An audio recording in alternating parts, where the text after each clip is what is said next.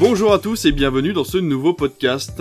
Deux émissions en deux semaines. Arriverait-on à tenir le rythme? On verra bien. Bonjour mon cher David, comment ça va? Eh ben écoute, ça va moyen, puisque Oh. j'ai regardé Geostorm hier soir sur TF1, Oui. et il me faut le temps de m'en remettre. Et c'était vraiment pas bon du coup? Non, en vrai, euh, on en parlera peut-être au moment des audiences, mais c'est pas aussi catastrophique que ça aurait pu euh, le laisser présager. Pour moi, ça reste mieux que des films comme euh, Independence Day 2 ou Moonfall qu'on avait eu récemment. Mais euh, ouais, bah, ça reste un film euh, de science-fiction euh, avec Gérard Butler dans un cadre un petit peu particulier. Mais bon, bah ça se laisse regarder un dimanche soir quand on est crevé. Ouais, bon bah c'est déjà pas mal. Alors vous l'aurez remarqué, sur YouTube vous êtes en vidéo maintenant, enfin non, nous sommes en vidéo maintenant sur YouTube, et pour le reste vous êtes toujours en audio sur les plateformes habituelles.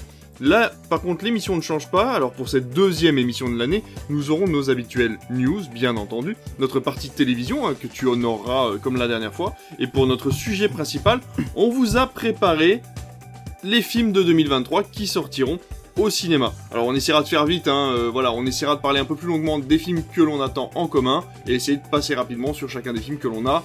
euh, chacun envie de voir, euh, voilà, l'un sans l'autre, on va dire ça comme ça. On va tout de suite, bah écoute, passer à nos news, jingle.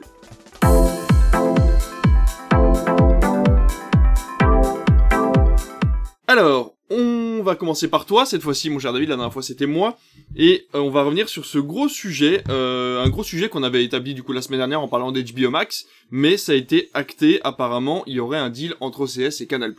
Oui, alors la formation est sortie tôt ce matin, on n'a pas encore tous les tenants et les aboutissants, mais c'est vrai qu'au final, c'est quand même, comme le rappelle le site de France Info, un sujet qui traîne dans les couloirs, dans les tiroirs, pardon, depuis deux ans, puisque euh, ça fait déjà un moment que Canal+ négocie avec OCS, et ce qui semble-t-il aura été le coup de grâce pour la réussite de cette négociation, c'est le fait qu'OCS ait perdu une grande partie, pardon, c'est le fait qu'OCS ait perdu une grande partie de son euh.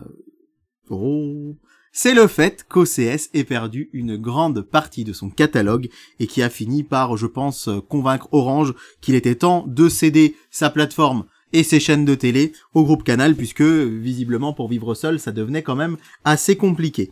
Alors ce qu'il faut savoir c'est que Canal Plus deviendra à l'issue de la transaction le euh, partenaire majoritaire, l'actionnaire unique des deux sociétés Orange Studio et OCS. Orange Studio, faut savoir que c'est quand même un studio de cinéma assez important. On voit souvent leur logo d'ailleurs hein, euh, en, préambule des films que l'on diffuse euh, dans notre salle.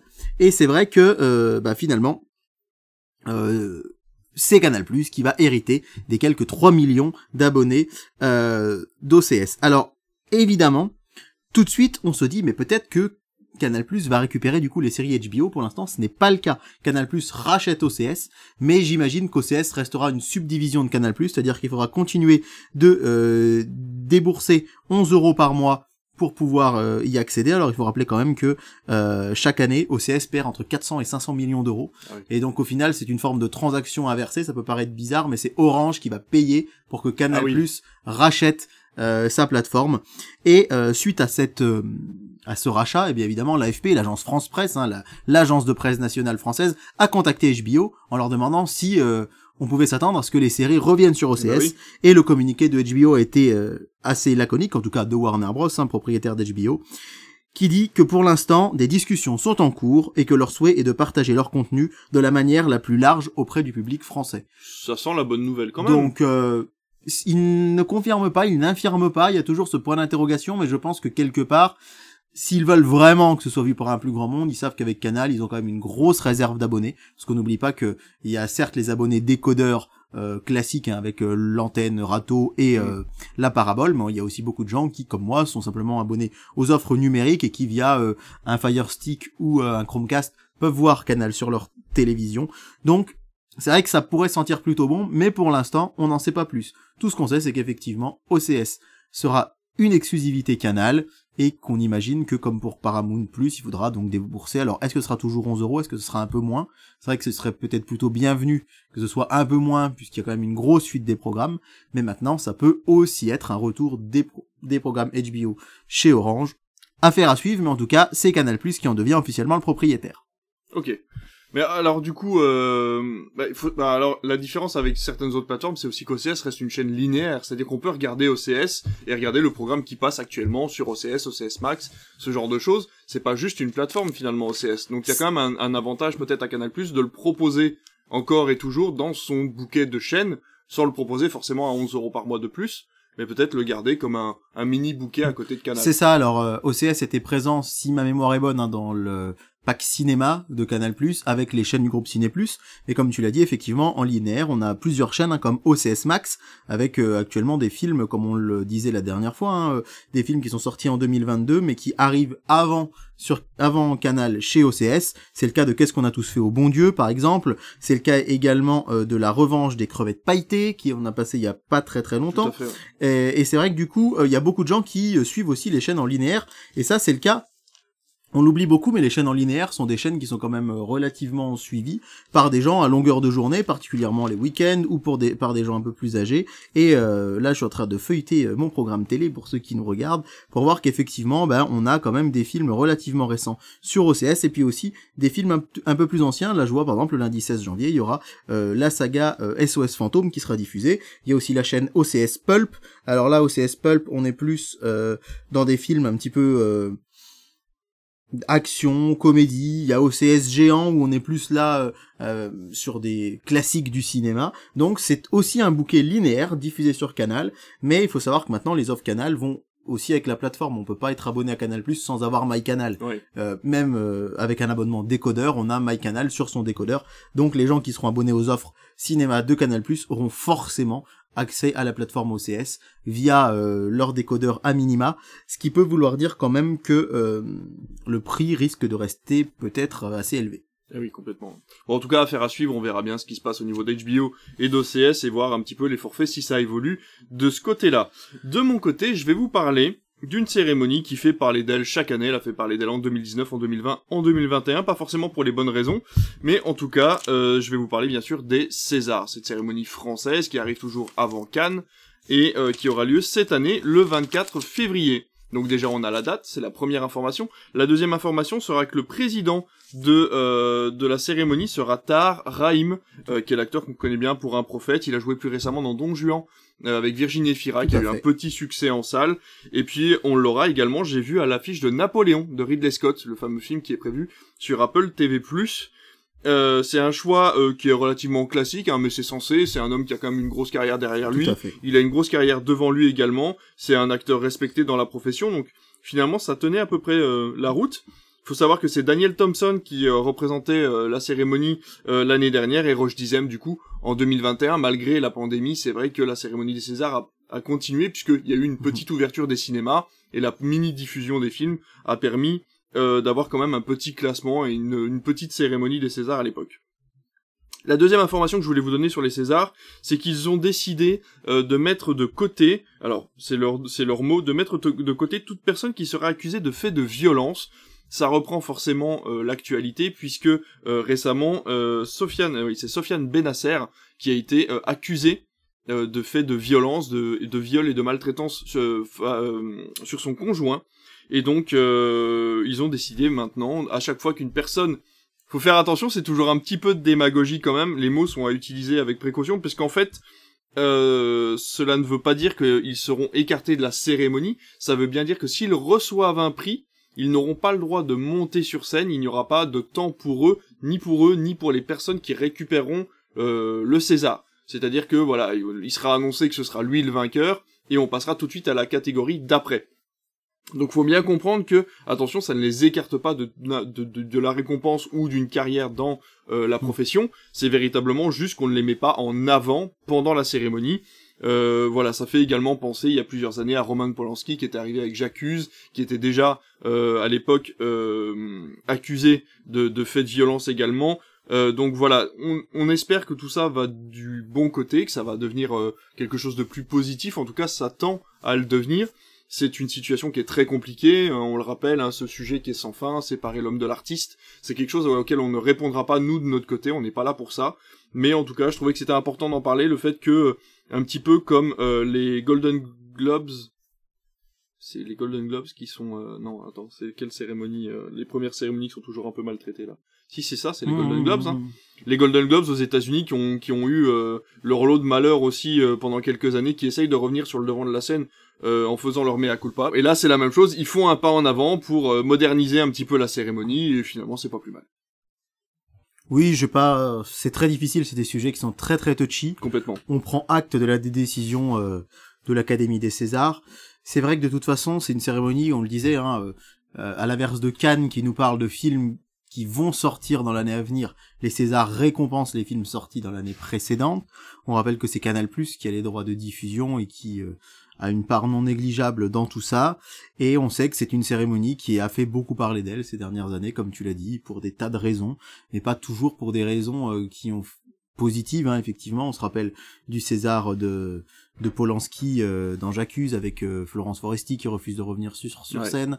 On se souvient de Corinne Maziero, euh, l'interprète de Captain Marlowe qui était venue sur scène et qui s'était déshabillée complètement. Donc c'est vrai qu'il y a eu beaucoup de, de polémiques, il y a eu beaucoup de choses autour de cette cérémonie qui en fait finalement fait parler chaque année mais est loin d'être un carton d'audience à la télé. Et c'est vrai qu'on aimerait bien bah, que les Césars reviennent avant, redeviennent avant tout la fête du cinéma et l'occasion de revenir sur une année de cinéma français en salle. Et euh, voilà, là une décision a été prise, on en prend acte et on verra ce que ça donne le 24 février. Bien sûr. Alors il faut savoir que la différence entre les Césars et les et la Palme d'Or, c'est que la Palme d'Or, les films ne sont pas encore mm. sortis, c'est une sélection de films non sortis au cinéma, alors que justement les Césars reviennent, comme tu dis, c'est une rétrospective sur l'année et euh, ça permet aux gens de redonner un petit coup de boost à des films qu'ils auraient peut-être loupés. Et donc c'est vrai que c'est quand même une cérémonie qui est importante et donc c'est dommage quand même qu'elle ne soit pas suivie et qu'elle n'ait pas euh, voilà le suivi qu'elle devrait avoir euh, pour les spectateurs qui seraient en manque de cinéma ou qui auraient l'impression d'avoir loupé deux trois films. Et régulièrement chez nous, on voit que ça fait un petit ça fait venir les gens en salle les Césars, c'est-à-dire que quand on on diffuse euh, le César du meilleur film, mm. très souvent hein, on rediffuse ce César là ou s'il y a vraiment un a eu un raz de marée, je pense à Adieu les cons euh, il y a quelques temps, et eh ben ça donne envie aux gens de venir le voir. Les gens qui l'auraient manqué, ah oui quand même il a eu euh, 5 Césars, 6 mm. Césars, on va aller le voir. Donc ça a un effet positif euh, sur le cinéma et tout comme les Oscars d'ailleurs. Hein. bien sûr. Même si les Oscars récompensent parfois des films qui sont pas encore sortis chez nous. C'est le même principe que les Césars mais aux États-Unis. Euh, et c'est vrai que ça reste quand même une cérémonie qui a qui donne une petite impulsion pour le c'est une cérémonie qui donne une petite impulsion pour que les gens reviennent voir les films en salle. Donc, on aimerait que tout ça soit euh, un peu, euh, encore une fois, un peu une fête, une fête du cinéma. C'est tout ce qu'on attend des Césars. En tout cas, moi, c'est ce que j'en attends. Complètement. Bah écoute, on a fait le tour de ces news, ça a été relativement court, on a été concis, c'est bien, euh, on, est plutôt pas mal à ce niveau-là, et on va de toute façon entamer un énorme morceau, là je pense qu'on en a pour un moment, j'espère qu'on va réussir à vous faire suivre cette émission jusqu'au bout, puisqu'on va vous parler de cette magnifique année 2023 qui nous attend, euh, en termes de films au cinéma. Alors de mois en mois, on va on va tenter succinctement de vous parler des projets intéressants, sachant que c'est comme d'habitude, chacun ses goûts, on va sûrement rater des projets que vous avez remarqués, et puis on vous invite à nous le dire de toute façon dans les commentaires.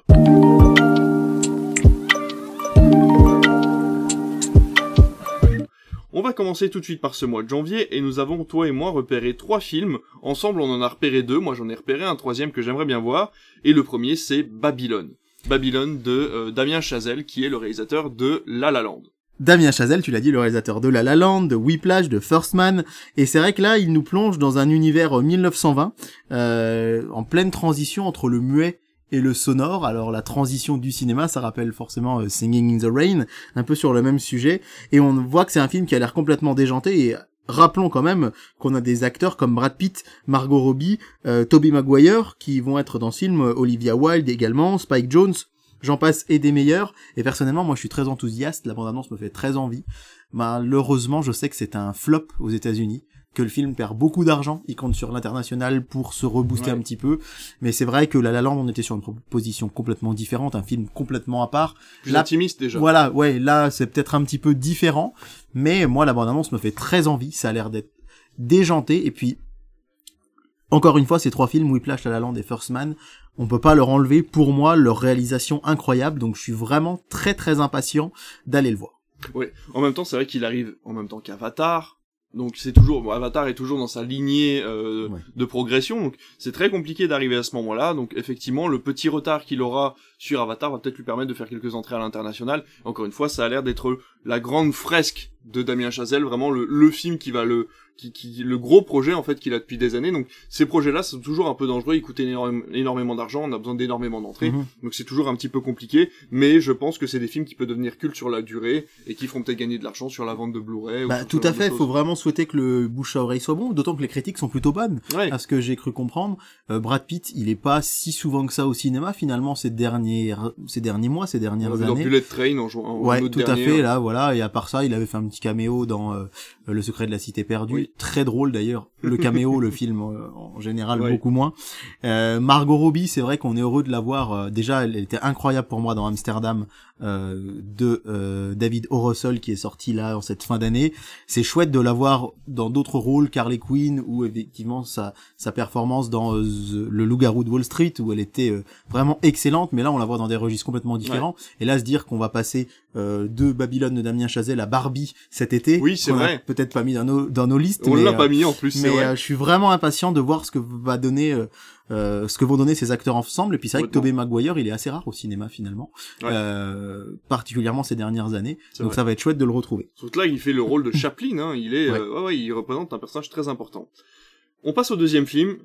Knock at the Cabin de M, de Night M, non, Non, de M. M. Night Shyamalan. c'est pas facile à dire c'est pas facile à dire, c'est bien de M. Night. Shyamalan. Souvent, on l'appelle euh, Shyamalan tout court. exactement Voilà. Et euh, qui nous euh, revient après euh, Old, qui se passait sur une plage, à ne pas confondre avec la plage, du coup, euh, d'un autre réalisateur, qui était beaucoup plus vieux, je dis n'importe quoi, Danny c'est pas grave. Voilà, Danny Boyle, tout à fait, on part sur autre chose. Donc, Knock at de cabine, le principe est simple, une famille arrive à la campagne, elle loue une maison, à ce moment-là, des inconnus arrivent, ils les séquestrent dans la maison, et ils leur disent qu'ils vont peut-être pouvoir sauver la planète, que grâce à eux, ils vont pouvoir éviter l'apocalypse, mais qu'ils vont devoir prendre une décision importante. Je n'ai vu que le teaser, j'espère que la décision importante n'est pas annoncée dans le trailer.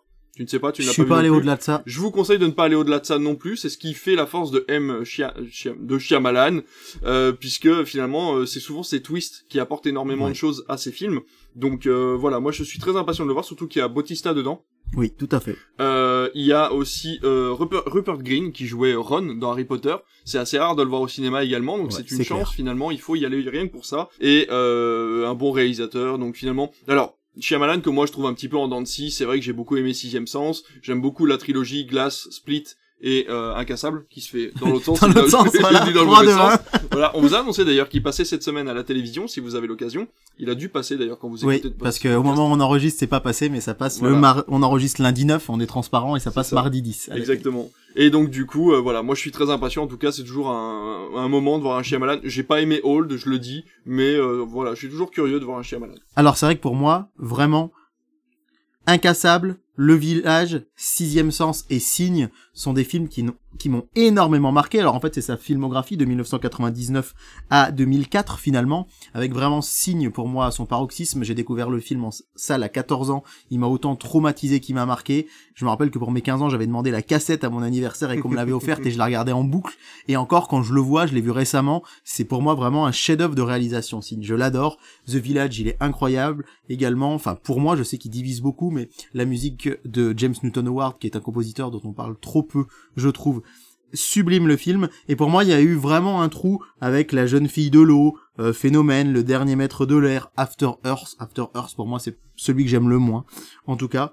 Et ensuite, on a eu The Visit, qui était presque déjà un, un Un retour, redémarrage, on va dire ouais. un redémarrage. Mm. Split et Glass qui était très chouette.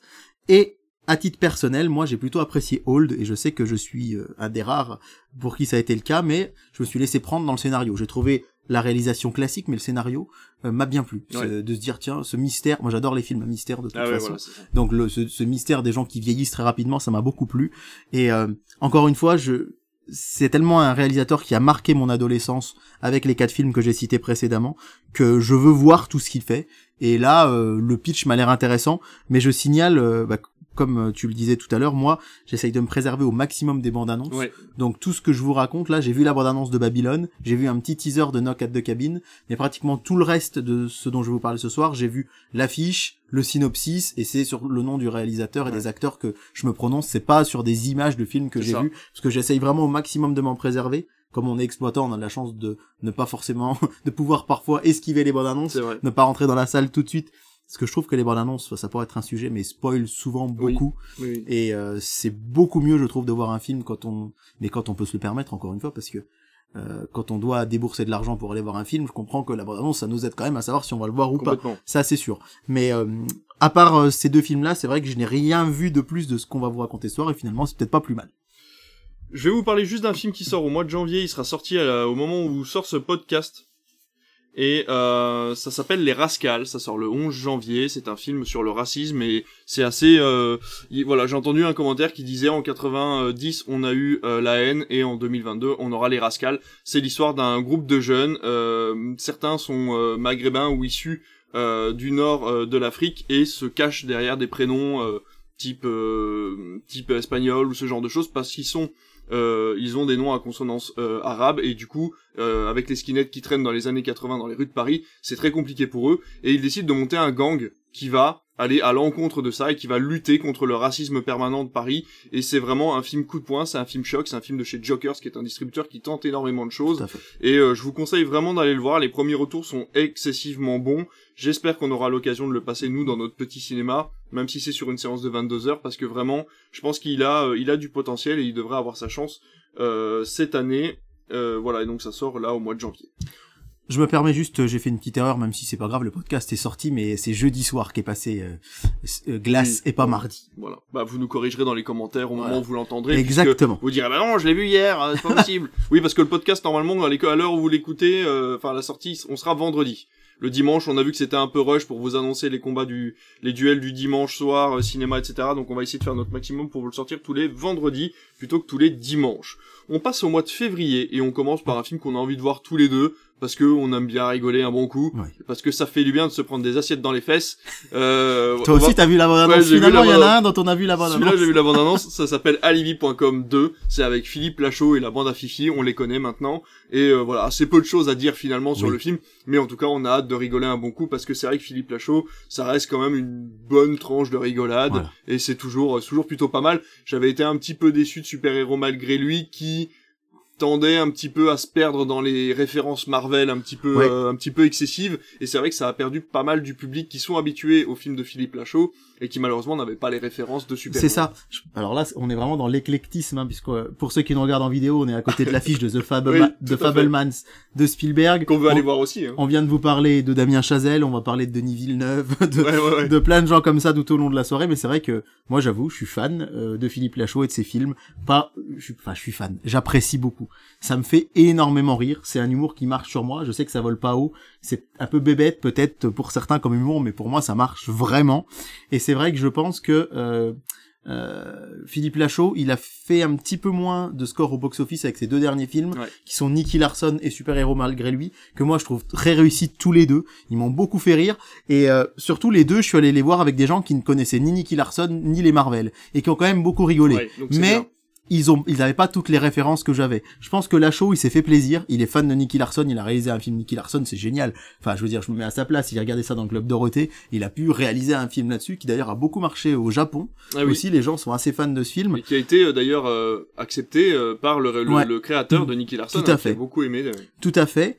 Et euh, Super Héros malgré lui, c'est pareil. Pour les gens qui avaient pas les références, ça a marché, mais un peu moins d'entrée parce que des gens en salle se sont dit oula, moi ça, je Ouais. sais pas trop. Et Alibi.com, ça reste le gros succès avec les babysitting Bah, euh, de Philippe Lachaud, parce que là pour le coup, c'est vraiment une comédie grand public. Et c'est vrai que avec des acteurs de toutes les générations Ouais, de toutes les générations, Didier Bourdon et Gérard Jugnot, euh, ça parle beaucoup euh, aux fans des Inconnus, Mm. aux fans du Splendide. Ouais, c'est vraiment le cinéma des années 70 avec Junio, des années 90 avec les. Inconnus et les Trois Frères, mélangé à la bande à Fifi qui, il faut le rappeler, a été découvert dans le Grand Journal dans les années 2004, 5, 6 c'est ça et qui ont commencé à sortir des films fin des, enfin début des années 2010. Donc c'est vraiment transgénérationnel. La bande annonce me fait déjà énormément marrer et euh, j'ai vraiment très très hâte. Mais euh, voilà, c'est ça le cinéma, c'est éclectique. On peut avoir hâte de voir du Damien Chazelle et hâte de voir du Philippe Lachaud et prendre son pied devant euh, devant les deux et devant tout ce qu'on va vous présenter ce soir, que ce soit du film d'animation, des comédies ou des films plus sérieux.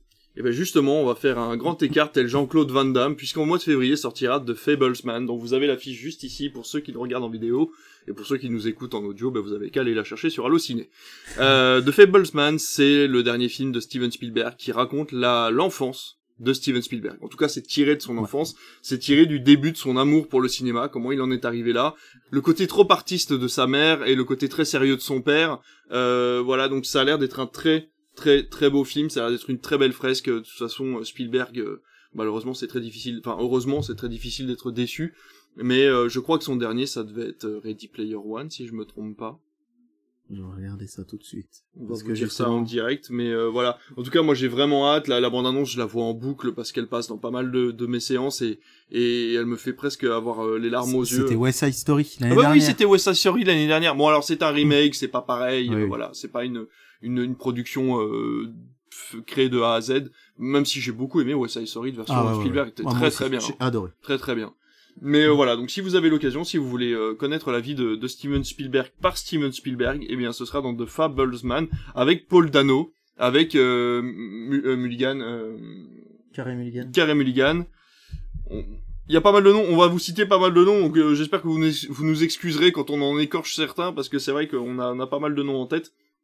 Donc voilà, beaucoup d'acteurs connus. J'ai vu qu'il y avait euh, Seth Rogen aussi, regarde euh, sur l'affiche. Ouais. Donc euh, voilà, un gros casting, euh, un gros film. Enfin voilà, le film à voir, je pense. De toute façon, Spielberg, c'est le nom par excellence, je pense, pour lequel on peut aller voir des films presque les yeux fermés.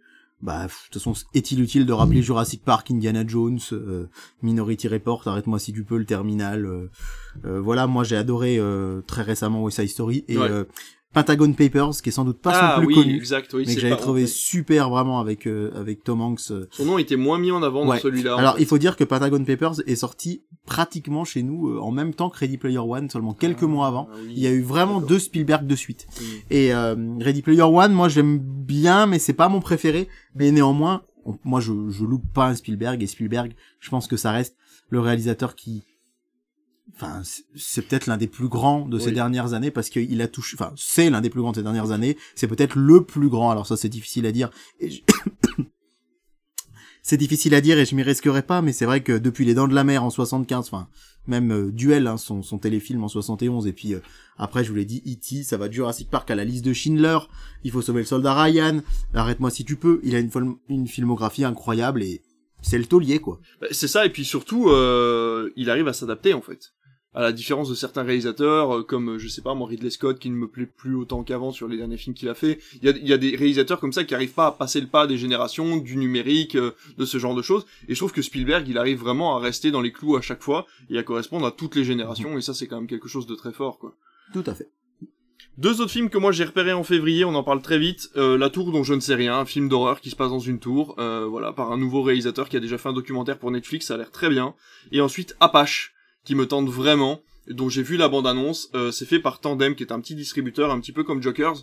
Euh, et euh, ça se passe dans le Paris des années 20, et c'est un gang dans le Paris des années 20 qui décide de faire sa propre loi à l'intérieur des, euh, des rues de Paris en fin de, en fin de Première Guerre mondiale, en fait des rebuts de la société qui se retrouvent à monter un gang, un gang ensemble. Ça a l'air violent, ça a l'air vraiment très bien fait, et j'ai vraiment hâte de voir ça parce que ça a l'air d'être encore une tentative du cinéma français de se rapprocher de ce que faisaient les États-Unis dans les années 2000, et je pense qu'on a, on a un gros gros créneau à, à prendre à ce niveau-là.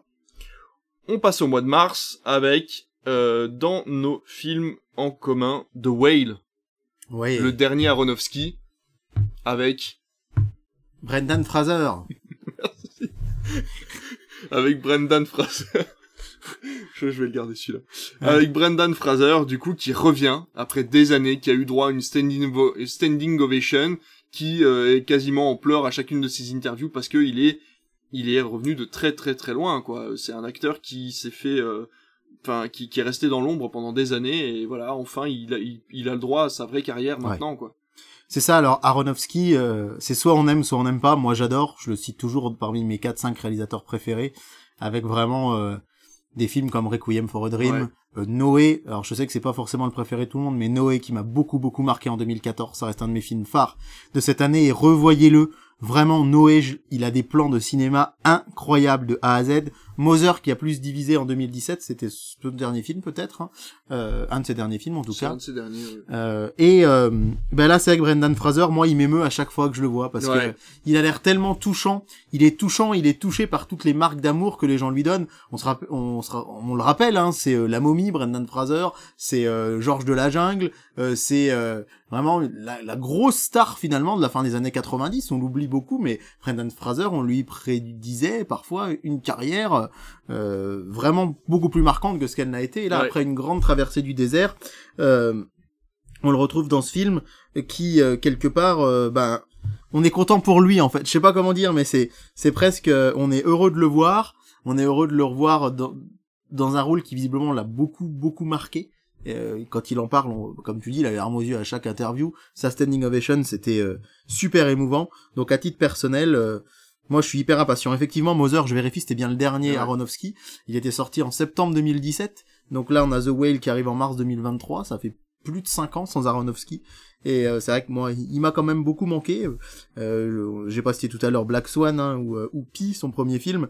Mais en tout cas, euh, moi, je pour Bre- rien que pour Brendan, rien que pour Brendan Fraser, ça va me faire plaisir de le voir. Et puis voir un Aronofsky, pour moi, c'est vraiment comme voir un David Fincher qui, qui est rare lui aussi au cinéma depuis quelques années. Je le cite toujours dans mon top 4, 5 de mes réalisateurs préférés. Et j'ai vraiment, vraiment super hâte de voir The Whale. Et surtout de le voir revenir dans un film euh, d'auteur. Tout à Parce fait. ça va en plus, c'est pas genre euh, le vieux retour de carrière euh, d'un mec qui essaie de gagner un peu des sous pour payer ses impôts. Là, c'est une prise de risque pour lui en tant qu'acteur de prouver qu'il est un bon acteur déjà, qu'il l'a toujours été. Et en plus de ça, alors je sais pas si euh, vous le savez, mais s'il s'est éloigné du monde du cinéma, c'est parce qu'il a eu des problèmes d'attouchement et Oui. de voilà et des problèmes très très sérieux dans le monde d'Hollywood et il a voulu s'écarter de ce monde-là Mhm. parce qu'il a été traumatisé et euh, et donc c'est avec beaucoup de courage qu'il est revenu dans la course et on le remercie parce que je suis persuadé que c'est un très très bon film et qu'on va euh, qu'on va euh, avoir beaucoup de plaisir devant euh, devant sa prestation. Donc euh, merci à Brendan Fraser, lui qui nous écoute à chacun de nos podcasts. Évidemment. On lui dit merci. D'ailleurs, vivement qu'ils viennent pour le prochain.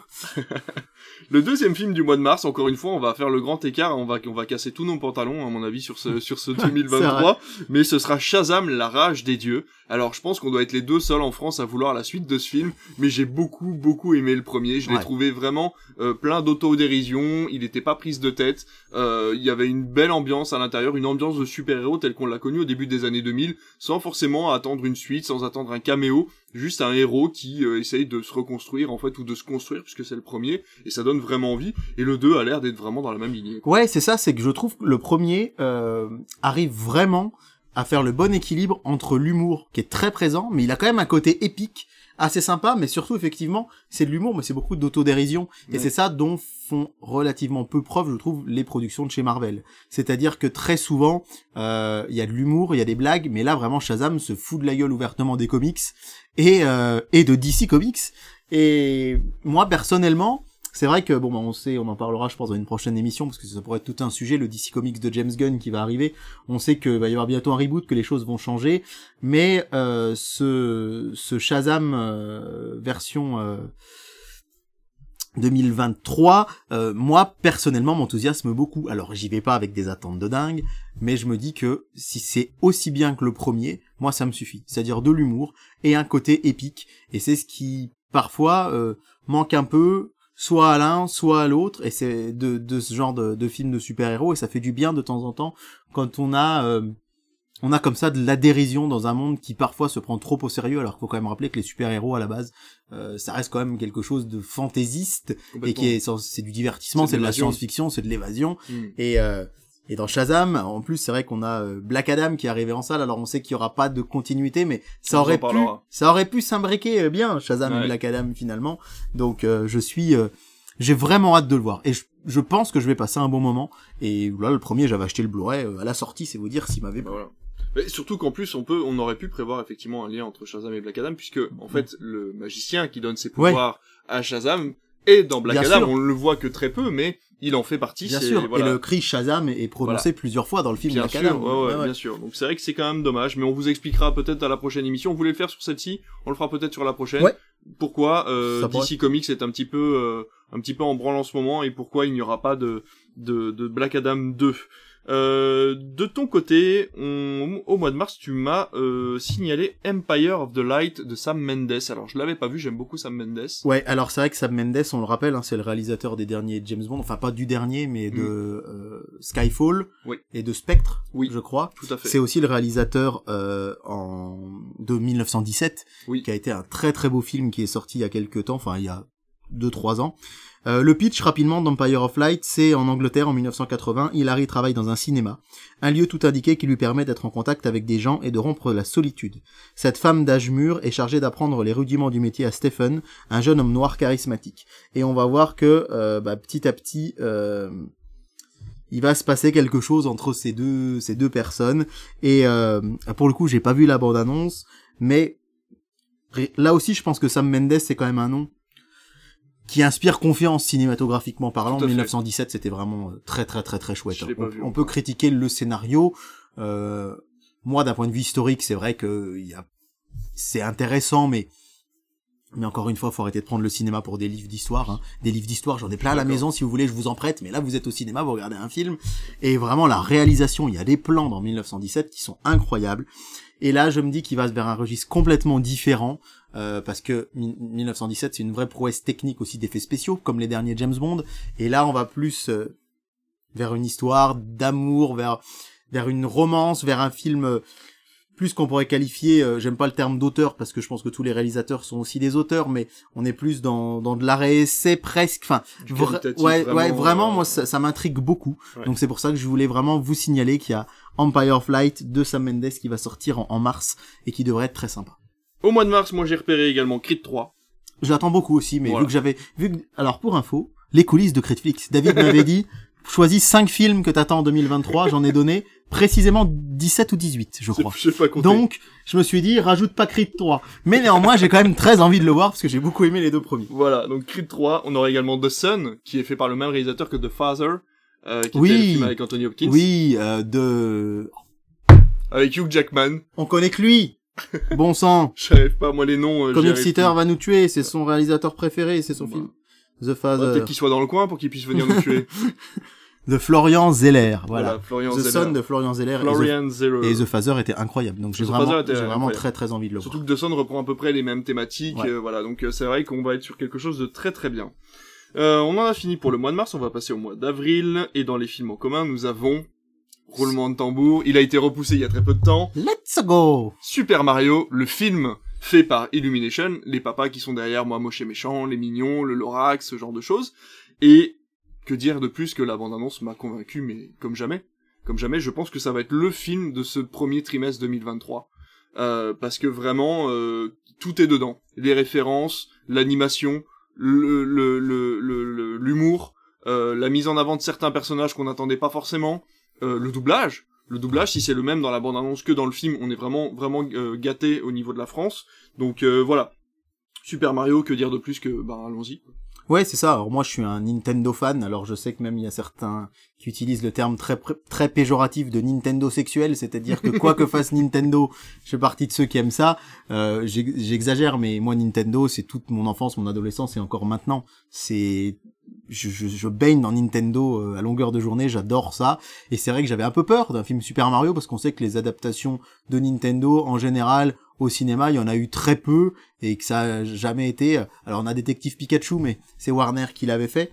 Mais de savoir déjà que c'était Illumination, ça m'a relativement euh, rassuré parce que quand même, comme tu l'as dit plus récemment, comme des bêtes, euh... non c'était eux ça, oui. Oui, comme des bêtes. oui, comme des bêtes, bien sûr, comme des bêtes tous en scène. Oui. Euh, les moins moches et méchants, c'est quand même vachement qualitatif. On rappelle que c'est un studio qui est en partie français, hein, Ouais. Illumination en plus.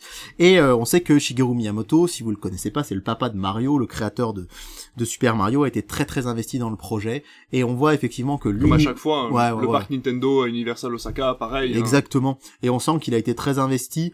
Et vraiment, je pense que c'est un film qui ne trahira pas l'ADN de Nintendo et qui en même temps devrait nous faire passer un super moment. Et alors, je me lance peut-être dans un pronostic risqué, mais je pense que ça peut être un gros gros carton Bien en sûr. salle. Ah, mais Un- bien sûr, c'est J'ai une grosse confiance en ce film, Moi moi, aussi. pour les vacances de Pâques. En parlant de carton, euh, à l'heure où l'on vous parle, Avatar 2 a dépassé les 10 millions d'entrées en France. incroyable. Et c'était pas arrivé depuis le Roi Lion, si je me trompe pas, en 2019. Et d'ailleurs, à l'heure où vous nous écoutez, euh, puisqu'il y aura 4-5 jours avant que le podcast sorte, il aura peut-être 12-13 millions Ouais, oui, c'est clair, c'est clair. Il vu la s'arrête plus, en fait. euh, Il s'arrête ouais. plus et c'est fou. C'est fou, donc euh, voilà. Donc Super Mario, qu'on attend vraiment avec euh, avec une grande impatience. Je pense que là, pour l'instant, des films que l'on a cités, c'est vraiment celui que j'attends le plus. Et euh, du coup, on va revenir ou on va rester en France, peu importe. Mais en tout cas, on va parler d'une grosse, grosse production française. Un des films qui a coûté le plus cher de l'histoire du cinéma français. C'est produit par Pathé et c'est Les Trois Mousquetaires.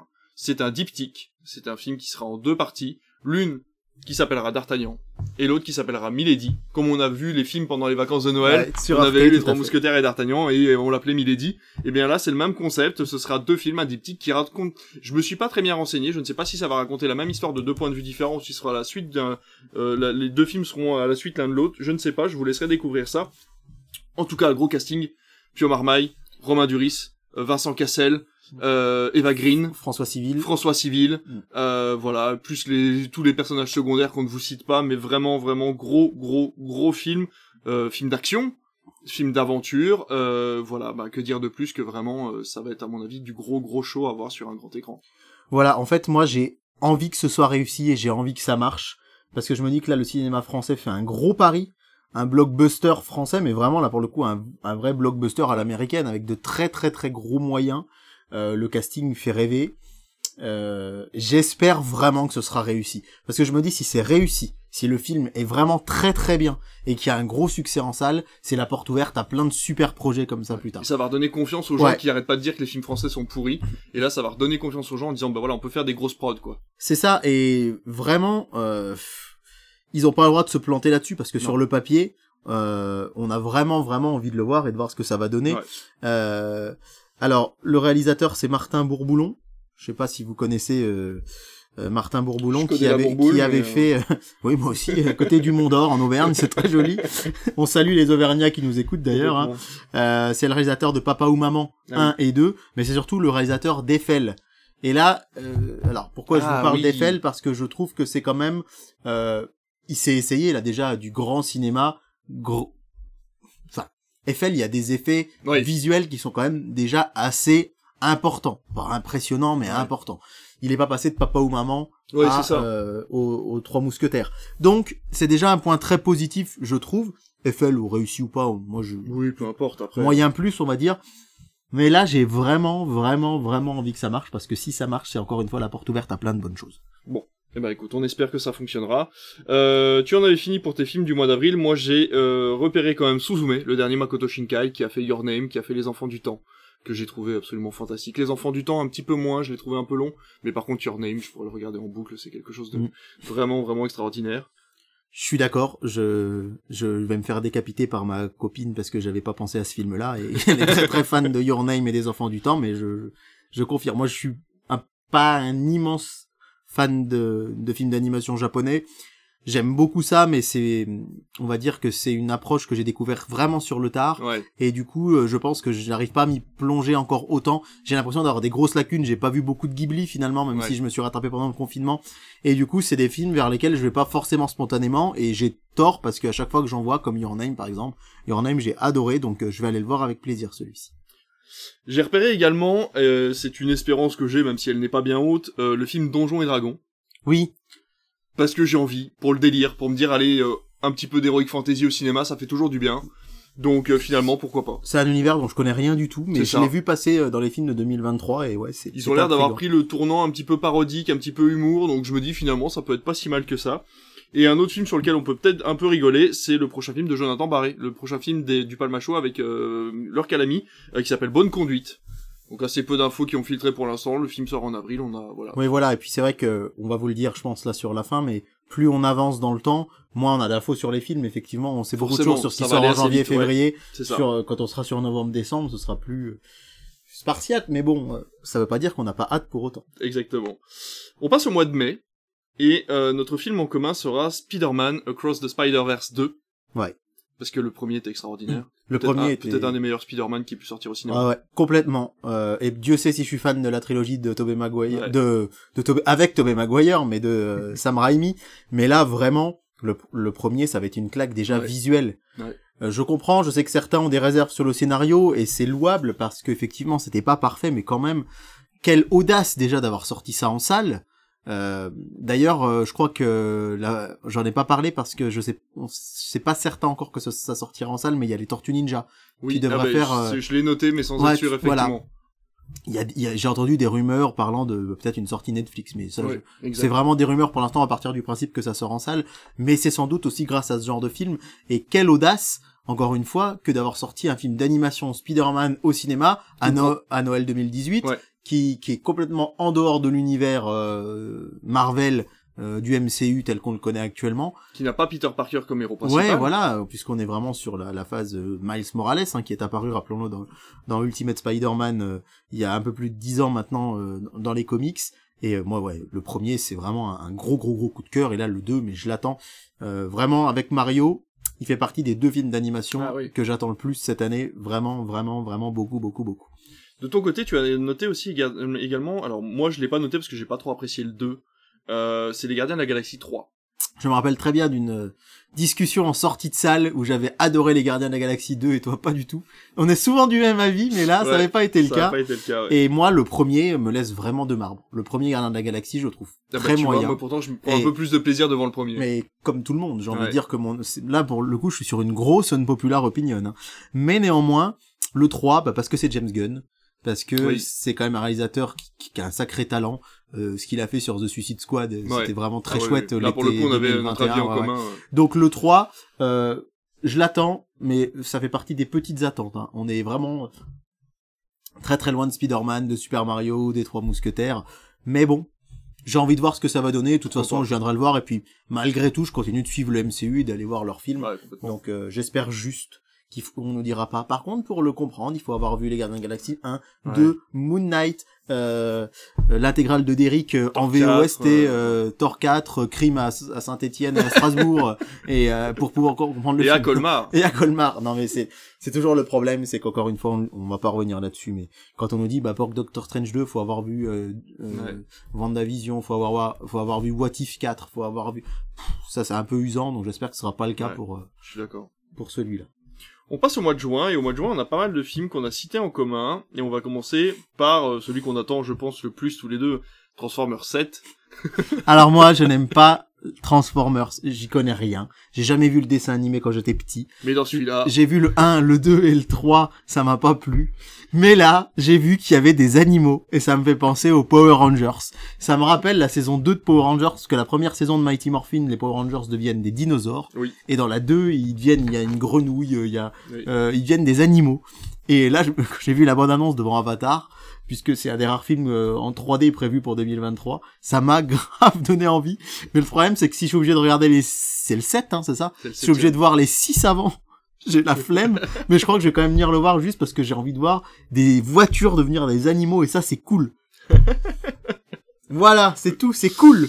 Bah moi j'ai envie de le voir alors que finalement euh, j'avais été déçu du dernier et euh, donc euh, du coup bon bah on verra bien mais c'est vrai que scénaristiquement ça commence un petit peu à partir en vrille mais euh, je lui laisse Ouais, sa mais chance il y a un gorille, une voiture qui devient un gorille, C'est vrai qu'il y, a- ça. il y a un gorille et puis en plus je trouve qu'ils ont repris un design de Optimus Prime qui est beaucoup plus euh, comment dire simpliste on va dire et ça ça a l'air plus intéressant. On verra bien. Le deuxième film qu'on attend, il fait polémique, on l'attend quand même parce que il faut séparer l'homme de l'artiste. Euh, c'est The Flash Qui sort le jour de mon anniversaire, qui sort le jour de ton le anniversaire. 14 juin. C'est fou. Et ouais, alors euh, bon. Est-ce que ça veut dire quelque chose On ne sait pas. Ah bah ça j'en sais Va-t-il rien. apparaître devant toi dans ton lit J'ai de- pas, j'ai pas, j'ai pas tourné dedans. le matin Il y a un vortex qui va s'ouvrir devant toi en disant euh, J'arrive de 1998. Bah si si c'est Flash, euh, 1998, j'aimerais bien être né en 98, mais si c'est Flash qui arrive euh, dans un vortex, pourquoi pas? Si c'est Ezra Miller, euh, faut qu'il soit dans un bon état. parce que J'ai pas envie, pas envie de me faire défoncer la gueule euh, dans mon lit le jour de mon anniversaire. Donc- Et voilà, le film fait polémique. Euh, on en parle. L'acteur, en tout cas, Enfin, l'acteur fait polémique, Voilà, pas le film, bien film, sûr. Non. Mais c'est vrai que le film devait être un peu la plaque tournante, on va dire, du DC Universe au Ouais. cinéma. Et vu que là, il va y avoir ce fameux reboot, Ouais. enfin reboot Une table entre guillemets, quoi. voilà, Mm. de James Gunn. Euh, bah, je sais pas trop quoi en penser. Qu'est-ce qui va se passer? En espérant que le film se tienne tout seul, c'est-à-dire que tu peux apprécier le film Ouais, sans ouais, forcément ouais, aller chercher en te disant bah en fait il va aller euh, à droite à gauche. Alors on sait qu'il y aura Michael Keaton à l'intérieur hein, puisqu'il Oui. fait partie de la bande annonce euh, donc il fera le Batman que l'on connaît des années 80, Ouais. celui qui était sorti à l'époque euh, de euh, Tim Burton. Donc voilà, on verra s'il y a Gros point d'interrogation pour moi sur The Flash. Voilà, complètement. à voir. Mais bon, pourquoi pas. On a noté également Indiana Jones, c'est le cinquième. Ça devrait être normalement le dernier, le quatrième devait être le dernier de toute façon déjà. Ce sera le dernier avec Harrison Ford, mais peut-être pas le Voilà. dernier Indiana Jones. Ce sera sans Shia LaBeouf par contre, Ouais, qui était son fils dans le dans le 4. quatrième. Moi, je suis un- c'est une de mes sagas préférées au cinéma. C'est parce que voilà, je regardais ça. Ouais, C'est l'aventure à L'aventure, vraiment. Ouais. Le cinéma d'aventure, c'est assez rare, en fait, au final. Ouais, Parce que c'est difficile à classifier. C'est pour ça que j'ai autant aimé Jungle Cruise. ouais. Parce que pour moi, vraiment, là, on pouvait dire film d'aventure. Ouais, parce que finalement The Lost City of Z ça pourrait être un film d'aventure aussi. Oui, voilà. Euh, alors, Pirates des Caraïbes, c'est des films d'aventure. Ouais. Indiana Jones, c'est des films d'aventure. Maintenant, il y a des fi- le film d'aventure, euh, ça peut être aussi un film de science-fiction. Oui. Est-ce que Ready Player One, c'est un film d'aventure? Bah, un petit peu. Euh, Est-ce que Dune, c'est un film d'aventure? Bah non, c'est de la science-fiction, mais un film d'aventure, ça veut un peu tout dire et rien dire. Et Indiana Jones, c'est vraiment de l'aventure telle que je l'aime, c'est-à-dire on part explorer dans la jungle, euh, l'archéologie, tout ça. Comme tout le monde, j'ai été quand même pas mal déçu du 4. Oui. Euh, le réalisateur d'Indiana Jones 5 ne sera pas Steven Spielberg. C'est bien de le noter. Oui. Et puis c'est encore mieux si je vous dis le titre. Nom. Mangold Oui, James James, Mangold, Mangold, voilà, tout qui à a fait. fait euh, Logan. Voilà, qui a fait Logan et qui a fait euh, également. Parce que Logan, c'est un film que j'aime bien. C'est, mais C'est le côté sombre en fait du film qui moi pourrait me plaire dans Indiana Jones, c'est peut-être trouver ce Ouais. côté un petit peu fin de carrière C'est ça. pourrait être bien maîtrisé Moi, dans je le pensais au, à Le Mans 66 que j'ai Oui, adoré. ah oui, c'est euh, vrai que c'est lui qui a fait le de Mans James 66, Mangold. Tout à fait. Et du coup, bah, Indiana Jones, c'est vraiment, j'ai rendez-vous avec mon enfance en juin, là, avec ce personnage et, et avec plein de bons souvenirs. Donc, euh, j'ai, j'ai vraiment hâte de le voir, mais surtout, surtout, dites-moi que vous l'avez réussi, Disney, je vous en prie. Réussissez-le, faites-nous un Ah bel oui, c'est adieu. un film euh, Disney du coup. ah, oui, c'était c'est- Lucasfilm, ouais, ouais, tout à fait. exact. Ouais, ouais. Voilà, donc euh, moi j'ai un, un bon espoir en ce film. J'espère qu'il sera réussi. En juin, on aura un Pixar qui sort aussi, Oui. qui s'appelle Élémentaire. Là aussi, je l'ai enlevé de mes 42 Ah ouais. films, mais Je vais euh, t'avouer que je l'ai noté pour le noter. Parce mais t'as bien fait parce qu'il me fait très envie lui. Voilà, Pixar dernièrement, je trouve que ça, ça tourne un peu en rond. Là, c'est la flamme qui rencontre Ouais. l'eau. Euh, Au début, ça va pas coller, puis ils vont tomber amoureux. Bon, on a l'impression que c'est les mêmes thèmes qui reviennent. Et c'est un, Ouais. c'est un studio qui a un petit peu de mal à se renouveler, je trouve, par rapport aux autres studios qui sont en face. DreamWorks qui se renouvelle. Ouais. J'ai vu le chapeauté récemment qui m'a scotché complètement, que ce soit au niveau de l'animation du scénario. On a Illumination qui arrive toujours à faire quelque chose de, de neuf. Même les Minions 2 étaient quelque chose d'intéressant. Là, c'est vrai que malheureusement, Pixar, depuis Soul, euh, on a un Ouais. peu de mal à redémarrer, Ouais. à retrouver quelque, un, un d'accord. sang neuf, quoi. Je suis tout à fait d'accord. Moi, Pixar, ça fait un petit moment que ça, ça peine un petit peu, donc Mm. euh, rien que déjà le logo m'a fait penser à vice versa. Ouais, euh, On sait que ça va encore être philosophique, métaphysique. Ça. Il verse vachement là-dedans Pixar et vice versa c'est mon Pixar préféré donc je suis peut-être paradoxal mais c'était la première fois qu'il le faisait et on sait qu'il y aura euh, vice versa 2 d'ailleurs qui devrait arriver euh, à l'horizon 2024-2025 mais là ça me fait envie mais j'espère pas être déçu parce que c'est vrai que les derniers Pixar bon que ce soit euh, Red Alert je sais qu'il a beaucoup plu mon- C'est pas un Pixar, c'est un Disney, c'est ça qui est, le- c'est là qu'est la différence. oh je crois pas hein Il me semble que c'est un. Ah, Ah, moi, je te tu dirais- raison, c'est un Pixar. je te dirais bien que Red Alert c'est un Pixar hein. Je pense que tu as raison. Je pense que tu as raison que c'est un Pixar, effectivement. Non, non, c'est ma faute. ouais Red Alert c'est bien un Euh, Pixar hein. Autant pour moi, c'est c'est un Pixar. C'est un- Raya le dernier. c'est Raya ouais. Raya sorti, ouais. Encanto et euh, Voilà, c'est ça. et récemment euh, Avalonia. Avalonia, qui sont des, des Disney, et donc bon voilà, à voir, mais euh, j'espère qu'on sera agréablement surpris. C'est dommage parce qu'on avait en avant, qui était hyper original, qui était vraiment quelque chose de très ah ouais, alors voilà, je savais, je savais qu'il y en avait un récemment qui m'a beaucoup plu, et c'est en avant, début 2020, d'ailleurs qui a pas marché à cause du confinement, Ouais. enfin. Mais moi qui m'a beaucoup touché l'histoire du, Ouais, voilà, du Ah père ouais, ouais, disparu à retrouver. moi aussi vraiment passer un petit moment avec lui, c'est vrai que c'était vraiment très très chouette celui-là. Donc comme quoi, euh, bah, Pixar c'est des génies, ça faire Oui, des, dans des tous les trucs cas, de mais fou. c'est- Mais on retrouve le problème c'est qu'on retrouve des mécaniques et on commence à les voir. C'est ça le problème. C'est qu'utiliser les mêmes mécaniques ça va si elles se voient pas mais là ça commence ouais, à se voir c'est un studio qui, qui, qui va bientôt avoir 30 ans. Hein, ouais c'est enfin, ça euh, Toy Story, il a 28 ans, je crois, cette année. mais il devrait peut-être euh, revenir à ses bases là donc, finalement ouais. revenir dans un Ouais, cran un peu plus réaliste faire Ouais. quelque chose de plus voilà mais bon enfin, après on les oblige à rien et ça on ira quand même le voir en salle Évidemment. beaucoup euh, Et on ça. espère qu'il va sortir en salle. tout à fait euh, on a le prochain Wes Anderson qui sort aussi au mois de juin qui s'appellera Asteroid City aucune info pour l'instant Je sais juste que c'est Wes Anderson. Ah bah alors là, je suis passé à côté de Wes Anderson.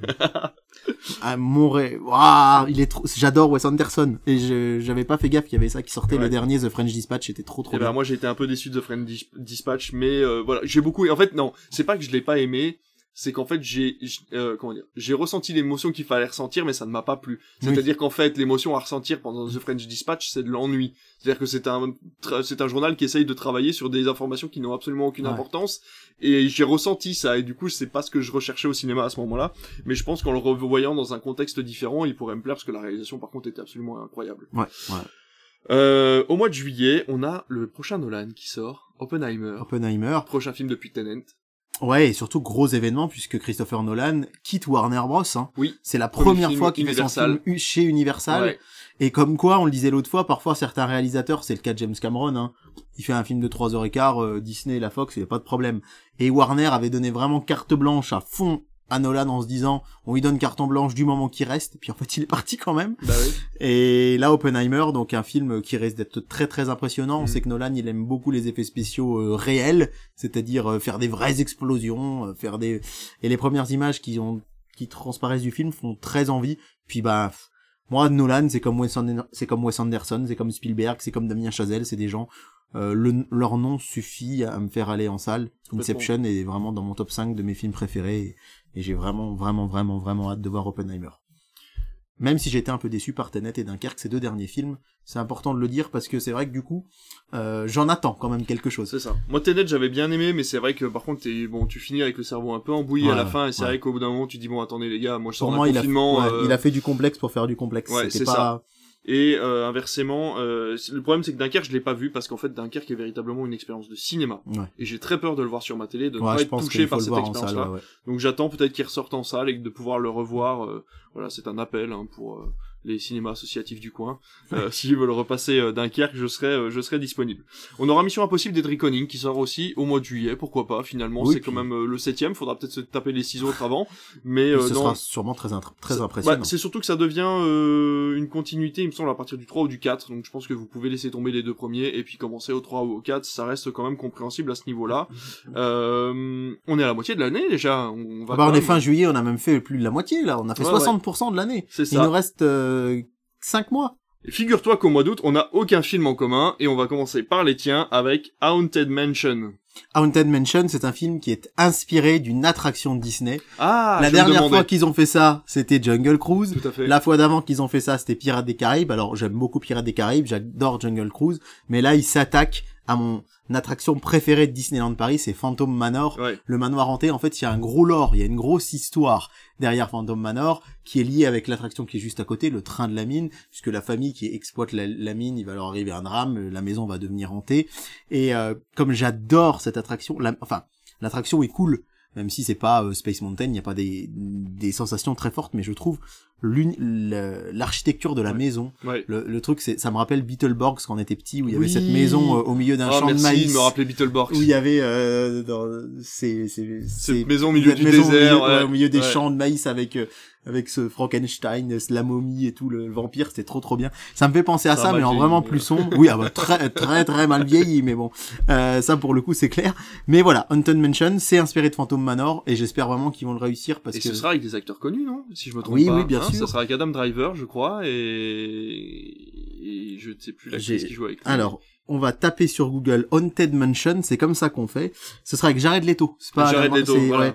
Euh, Jared euh, Leto, Owen, la coiffure qui. Wilson, euh, Tiffany Haddish, Jamie Lee Curtis euh, et Danny DeVito, Ah oui, ainsi même. que Ro- Rosario Dawson. Ah la Donc vache. ça va être vraiment Ah ouais, le gros casting. casting, quoi. Ouais. Hmm, c'est Donc c'est- ça va pas être un film d'horreur, ça va Et- être un espèce de film à sensation un peu comme Fantôme contre Fantôme, quoi. Et Ryan Gosling. Voilà. J'ai oublié un petit nom comme ça. Bah hein. oui, oui, comme ça. Donc euh, pour l'instant c'est prévu euh, donc pour cet été, mais euh, apparemment il y a quand même beaucoup beaucoup de travail euh, sur la sur, La post-prod. euh, la post-prod Ouais. et ils ont vraiment envie que ce soit réussi et tant mieux. Tant mieux. Donc euh, j'ai vraiment vraiment vraiment vraiment hâte de voir ce que ça va donner. Tu m'as aussi signalé Equalizer 3. Ouais, alors j'aime bien les deux premiers. Je vois ta liste là sous les yeux. Euh, les, les trois films que t'as cités, je les attends certainement plus qu'Equalizer 3, mais euh, je trouve que les deux premiers restent quand même assez qualitatifs pour du film d'action tout à euh, fait. Euh, Au film d'action coup de poing, Ouais. coup de pied au cinéma. Et du coup, euh, j'ai hâte de voir le 3 et je m'arrêterai là. Ouais, ouais, complètement. Euh, oui, donc en fait, dans les trois films que j'ai sélectionnés, mais je pense que tu les as pas pris parce qu'encore une fois, Ouais, t'as essayé de faire une sélection la plus succincte possible. On avait euh, Grand Turismo, fait par Neil Blomkamp, donc le mec qui a fait quand même District 9, Oui, Euh, euh, qui Chappie, et qui a fait Chappie aussi, Elysium. Elysium, voilà. Il a pas fait Chapeau, par contre, c'était pas lui. C'est vrai, c'est vrai. Il a pas fait le deuxième. ça, faut pas que ça, faut pas que ça soit coupé. ah bah non, faut pas couper ça. Euh, on a également donc Ninja Turtle, on en a parlé tout à l'heure en disant qu'on n'était pas sûr justement. C'est pas parce que l'écran s'éteint que tu ne passes pas à la caméra. hein. Je sais, mais circuler. A priori, il devrait sortir en salle, on espère, mais c'est vrai que, encore une fois, on n'est pas à l'abri hein, sur certains films qui sont rachetés par une plateforme. Mm. Et, et bon, c'est Ninja Turtles, franchement, un film d'animation sur les Tortues Ninja, si ça sort en salle, c'est Ouais, topissime, Ah bah, et je mets plein de S à topissime. complètement. Et alors là, question, c'est l'inconnu. C'est un nouveau film DC Comics qui s'appelle Blue Beetle. Ouais. Mais alors, impossible. Enfin, si, ça aura des liens, mais alors, est-ce qu'il y aura des ra- ramifications assez fortes dans le monde existant de DC Comics ou pas Encore une fois, comme The Flash ou comme Aquaman dont on parlera tout à l'heure, c'est très compliqué à savoir. Le héros est nouveau, Ouais. il est peu connu du grand Il est public. peu connu du grand public. Il est intéressant, mais c'est vrai que ça va être très dur Ouais. de faire venir les gens en salle, un peu comme Shazam. Vraiment, il va falloir très bien travailler la bande-annonce, très bien travailler le personnage, parce que Blue Beetle ce n'est pas un des héros les plus euh, fédérateurs de chez DC Comics. Loin de là. C'est moins qu'on puisse dire. Moi, je l'aime beaucoup, mais c'est vrai que si je lis quand même pas mal de comics, Mm. et le grand public, je pense que Blue Beetle, ça va pas leur parler du tout. Mais remarque que Black Adam non plus. Hein. Et Non. Black Adam, c'est vrai que du coup, euh, toute la com a été faite autour de Dwayne Johnson, autour du fait euh, euh, film d'action. euh, c'est c'est un petit peu, euh, ça va être un petit peu pareil, je pense, sur Blue Beetle, dans le sens où euh, déjà l'esthétique du film a l'air assez léchée. Je sais pas si tu as vu cette affiche un peu violette Ouais. bleue. euh, euh, qui qui quand même euh, voilà donne pardon qui donne un, un aspect vraiment euh, presque psychédélique au film mais par contre euh, bah effectivement quand on regarde le casting c'est pas un film qui fait venir sur son casting comme on aurait pu venir voir euh, Black Adam euh, Mm. pour voir Dwayne Johnson C'est ça.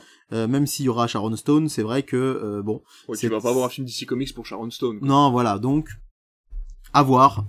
Perso, comme je suis fan de DC, j'ai hâte de le voir, mais Ouais. on n'en sait pas beaucoup plus en fait. Puis euh, encore une fois, c'est des films qui sortent dans longtemps. On n'a pas vu de, pas de teaser, on a n'a rien, pas, le synopsis est pas encore Il y a très une étoffé. photo de tournage qui a, qui a fuité, puis c'est tout. Oui, je l'ai vu, ouais, effectivement. Et c'est pas euh, très significatif Non. cette photo finalement. On passe au mois d'octobre, on reste chez les dans les comics, puisqu'on a tous les deux choisi de parler de Craven, dont on a parlé dans la dernière émission d'ailleurs, puisqu'il y aura euh, Aaron Taylor Johnson à l'intérieur en tant qu'acteur principal. Exactement. Et ça fait partie du coup du Sonyverse donc, Ouais. et donc de la partie Spider-Man. C'est l'un des fameux méchants, comme ça a été le cas pour Morbius par exemple ou Venom. Ils prennent des méchants, ils en font les héros de leur film, et ça devient un petit peu des anti-héros en fait. C'est ça. euh, la- euh, Il faut savoir que l'un des comics les plus cultes des fans de Spider-Man, et pour moi c'est un de mes préférés, c'est la dernière chasse de Craven. Ouais. Craven est un chasseur, hein, euh, un chasseur qui arrive vraiment à, à tuer tout un tas de bêtes sauvages très très dures, très féroces, et son rêve c'est d'arriver à tuer Spider-Man dans les comics. Vraiment, il, il veut mettre l'araignée à son tableau de chasse. Et Aaron Taylor Johnson, c'est, on en a parlé la dernière fois, c'est un acteur que j'aime beaucoup. Donc je suis très très curieux de voir comment va évoluer le Sonyverse après Morbius euh, et Venom, qui sont quand même relativement décevants l'un comme l'autre. Ouais, ouais, complètement, bien sûr. Même si Morbius, Oui, oui, oui. Moins pire ah, que oui, prévu. Ah oui, oui, bien sûr. J'ai euh, passé voilà, pas un si mauvais moment que ça, on- mais on- je l'ai presque complètement oublié. on va se faire taper dessus avec ce que je viens de dire, mais bon, c'est pas grave. Euh, en octobre, moi j'ai noté également Gueule Noire, qui est un film de Mathieu Turi. Alors Mathieu Turi, on le connaît pas forcément, mais moi j'ai vu son premier film qui a été diffusé dans notre cinéma, parce que je l'avais demandé, c'est Méandre. Oui. Qui était un film d'horreur euh, très anxiogène, Et c'est très bien très bien fait. des films français parce que on le dit, hein, vous pouvez avoir Ouais. l'impression qu'on n'en parle pas, mais euh, J'ai- mais mais J'ai une passion pour le film de genre français Ouais. et pour le film français en général depuis 2-3 ans, depuis, depuis la réouverture des cinémas, où je trouve que vraiment le cinéma se lance dans une, Ouais. dans une expérience, dans, dans des tentatives qui sont, euh, voilà, qui sont à souligner. Donc euh, voilà, je pensais parler de Gueule Noire, qui là pour le coup ne sera pas un film d'horreur, ça parlera vraiment des mineurs en fait dans le Nord.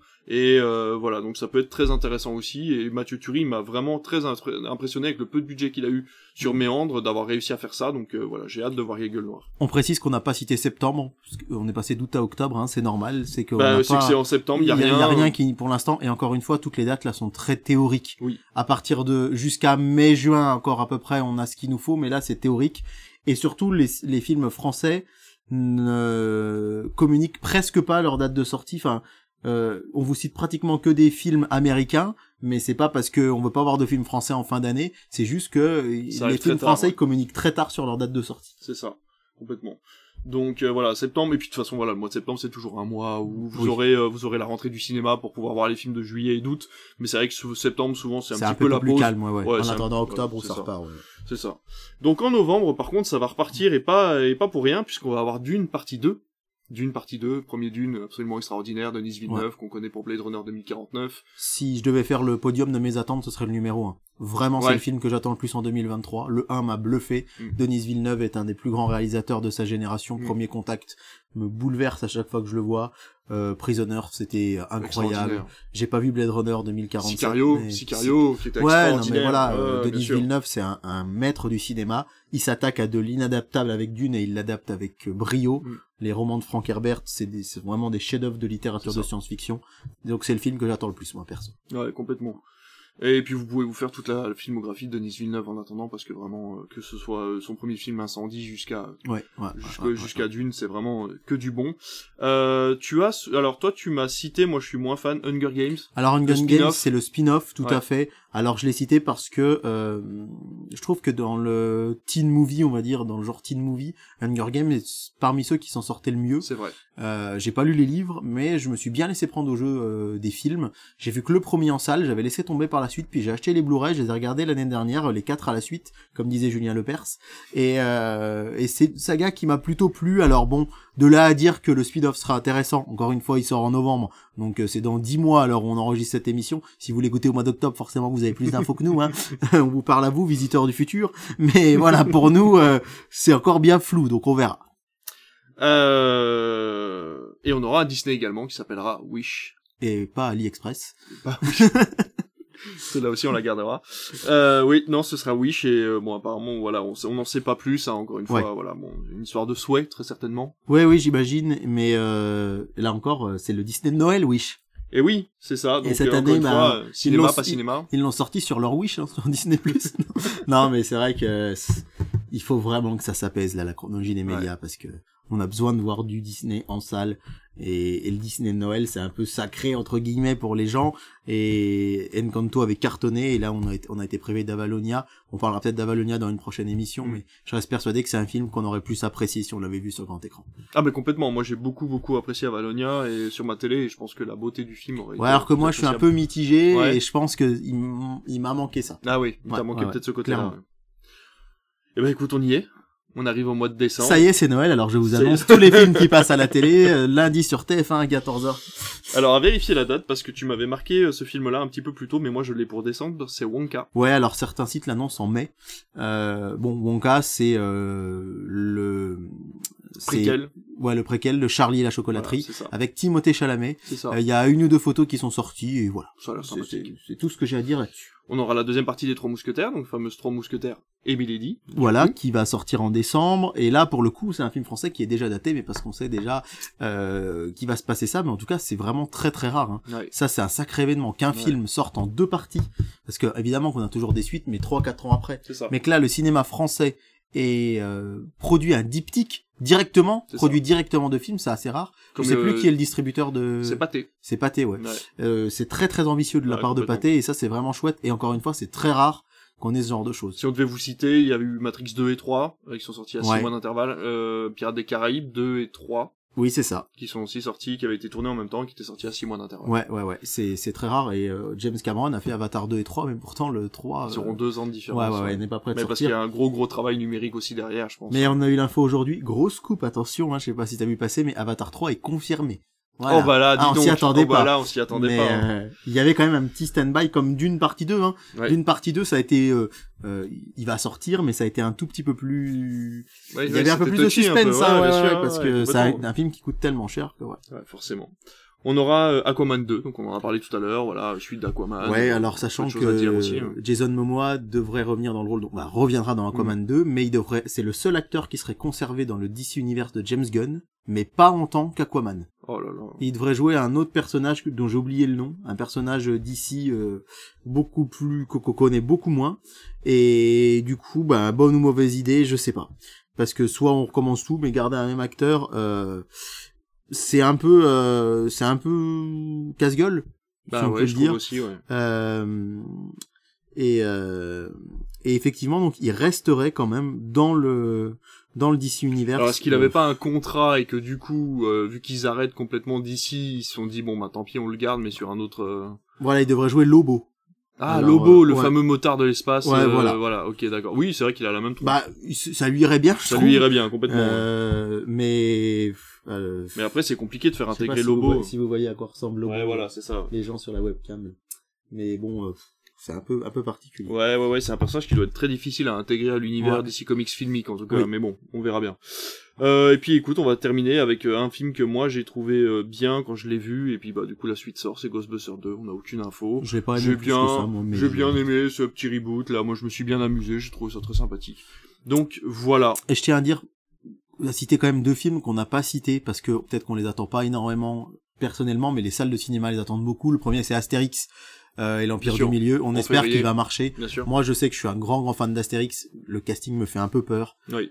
même si je trouve qu'il y a des idées de génie. Pierre Richard en, en panoramique, Oui. c'est top. Je suis fan de Jonathan Cohen, donc je suis content de l'avoir.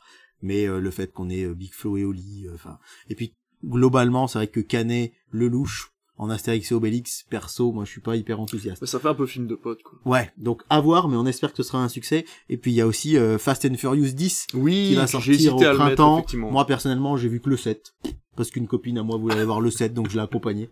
Euh, et voilà. Mais je sais qu'il y a beaucoup beaucoup de gens qui l'attendent. Et en général, on- on- quand on a les Fast and Furious, Universal, ils sont cool, ils nous les filent souvent en sortie nationale. Ouais. Et, Et ça, marche beaucoup très succès, Ça a fort. beaucoup de Donc succès. c'est c'est des films Astérix et Fast and Furious, c'est pas parce qu'on les a pas cités, c'est parce que nous à titre personnel, On les a. moi Fast and Furious, je l'attends pas et ouais. Astérix, je vais voir, j'irai le voir, mais euh, les salles de cinéma les attendent beaucoup et c'est pas du tout qu'on méprise ces deux films Ah ouais, là, ouais, non, mais, mais- c'est juste que c'était pas trop Oui, je- moi, je suis un grand fan des, quatre- des cinq premiers euh, Fast and Furious. Où je trouve que vraiment, déjà le premier, je peux le regarder en boucle sans aucun problème. Ouais. Je trouve que c'est un film vraiment, c'est un polar, euh, tout ce qu'il y a de plus classique qui se passe dans le monde du tuning. Le 2 est complètement autodérision à mort, c'est vraiment. Et puis voilà, donc euh, non, non, aller jusqu'au 10. Le 9, c'est vrai que j'ai été très déçu, c'est vraiment très, très, c'est vraiment pas bon. Mais euh, voilà, pourquoi pas le 10, ça peut reprendre. Il y avait justement la période avec Dwayne Johnson où ils avaient un peu remis le, Ouais, voilà les bouchées doubles, c'était très bien. Puis maintenant qu'il est reparti, puisqu'il s'est disputé avec Vin Diesel en Bon bah que c'est comme ça. Bon voilà. Nous on s'engueule pas, on est toujours là. Bah oui, on est toujours là, effectivement. Donc on a fini ce tour des films de 2023 et on va passer à ta section télé. Eh bien écoute, ça m'a fait plaisir de voyager dans le temps et de partir en 2023 avec Ah bah toi. moi ça y est, j'ai envie d'aller voir tous les films, Ah bah vraiment, aussi, c'est là moi je suis hype de chez hype. On a encore plein de films de prévus, nous, pour le mois de janvier. On veut déjà être au mois d'octobre ou au mois de juillet, donc c'est un peu compliqué. Mais euh, on va y arriver, on verra plein de films, plein de films dont on ne vous a, dont on ne vous a pas parlé. hein. Bah oui, c'est Il y a ça. énormément de choses qui vont sortir, qu'on ira sûrement voir en salle, Voilà. et, dont on n'a pas là encore euh, les de- infos, ou voilà. Donc pour l'instant, on vous a donné vraiment les Ouais. gros films qui étaient déjà prévus depuis plusieurs mois, et puis au fur et à mesure, on vous en parlera d'autres quand ça C'est ça, évi- évidemment. Ça, c'est vraiment un, un petit exercice rigolo du début d'année. On avait fait ça il y a deux ans, de se projeter, mais on a parlé de 20-25 films. Ouais. L'année dernière, j'en ai vu euh, 70-80. euh, donc, euh, effectivement, on va en voir beaucoup plus. On va avoir ça. beaucoup d'autres choses à, à parler. Mais c'est sympa toujours en début d'année de se projeter et de Ouais, s'imaginer complètement. jusqu'à Noël prochain ce qui va sortir. C'est clair. Enfin, en tout cas, on passe tout de suite à ta section TV. C'est parti, jingle.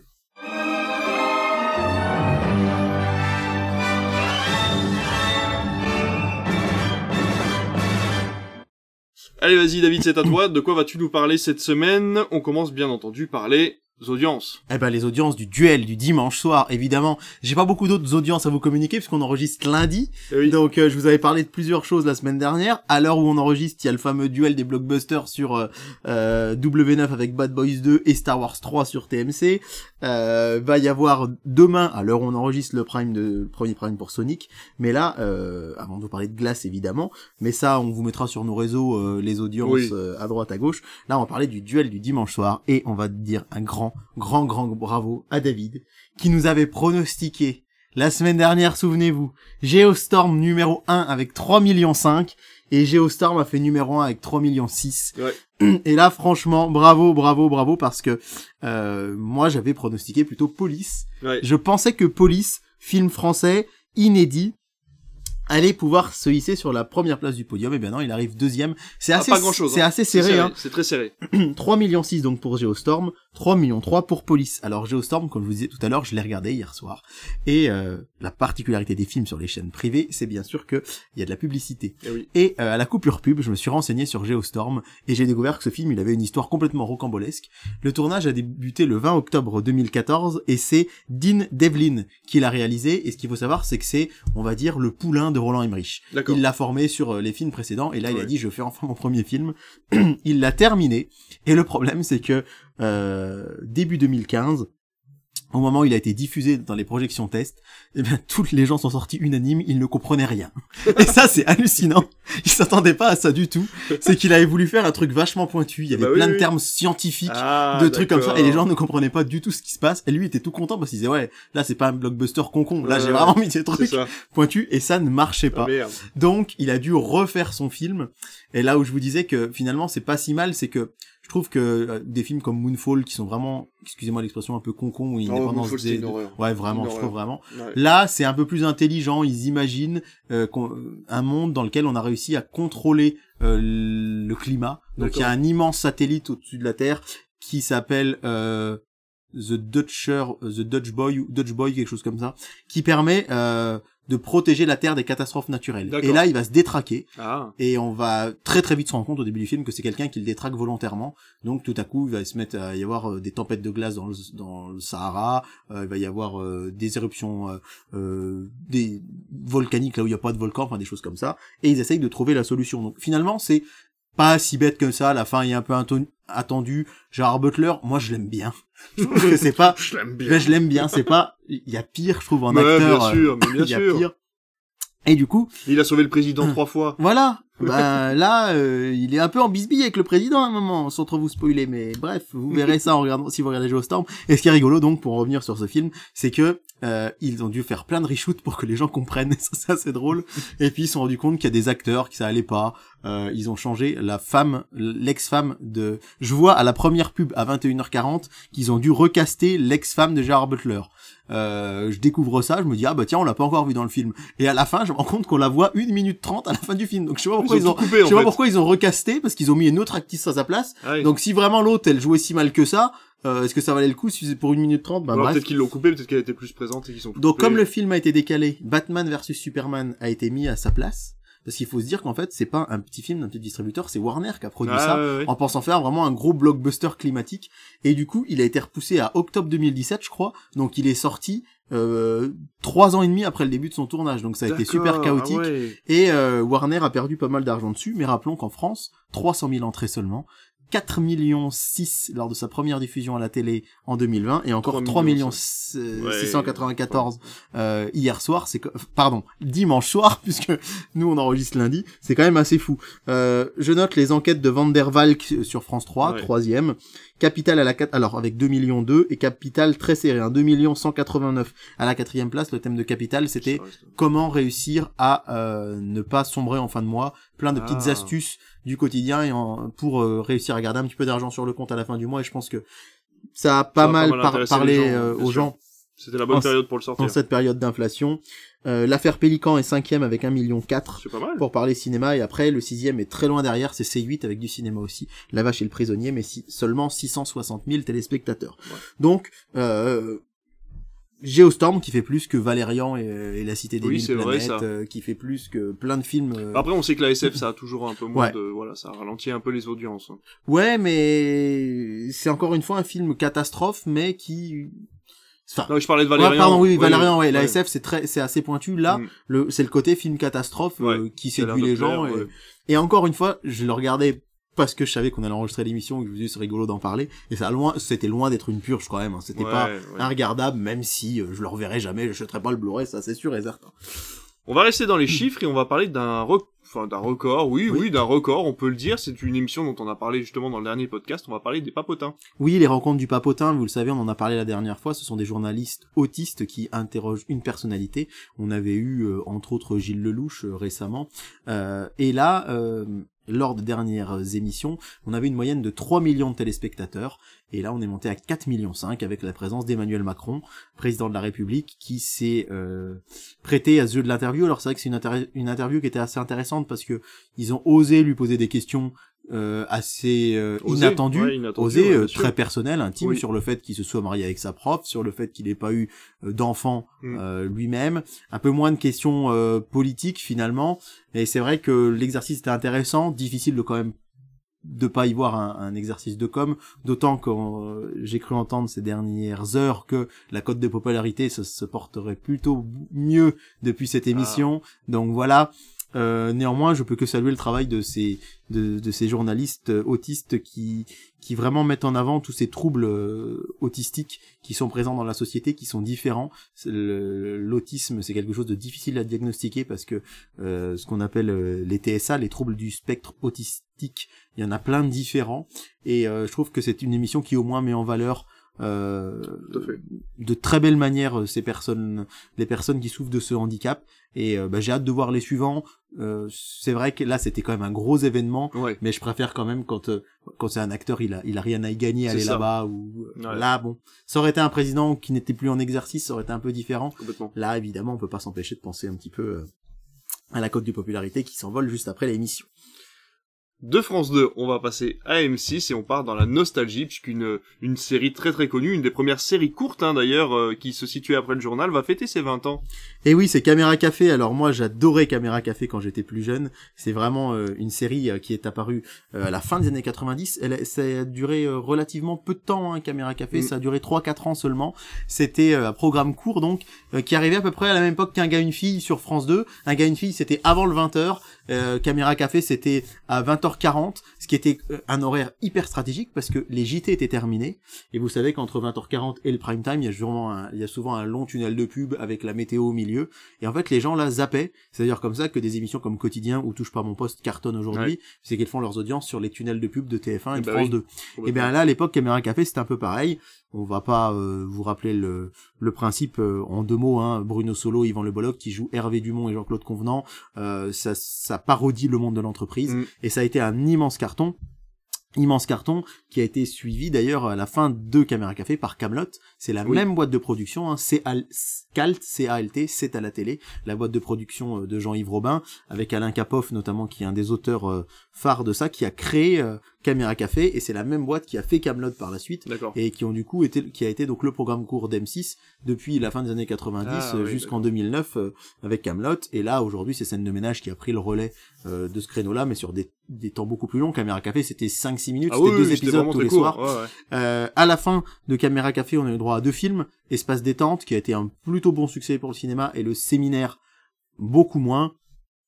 Et euh, il y a eu d'ailleurs- il y a eu une nouvelle saison qui s'appelait Caméra Café, la boîte d'au-dessus, mais qui malheureusement n'a pas marché du tout avec Ah, Arnaud. Ducret. Ah ouais. Euh, c'est comme ça d'ailleurs qu'il a été un peu plus connu en France, mais le souci c'est que ils avaient pris exactement les mêmes codes que Caméra Café, ce qui était un petit peu dommage. Ah oui. On avait aussi le syndicaliste, on avait euh, le VRP, il aurait peut-être Ouais, il aurait fallu euh, faire une société faire, différente. faire ouais. quelque chose de complètement différent.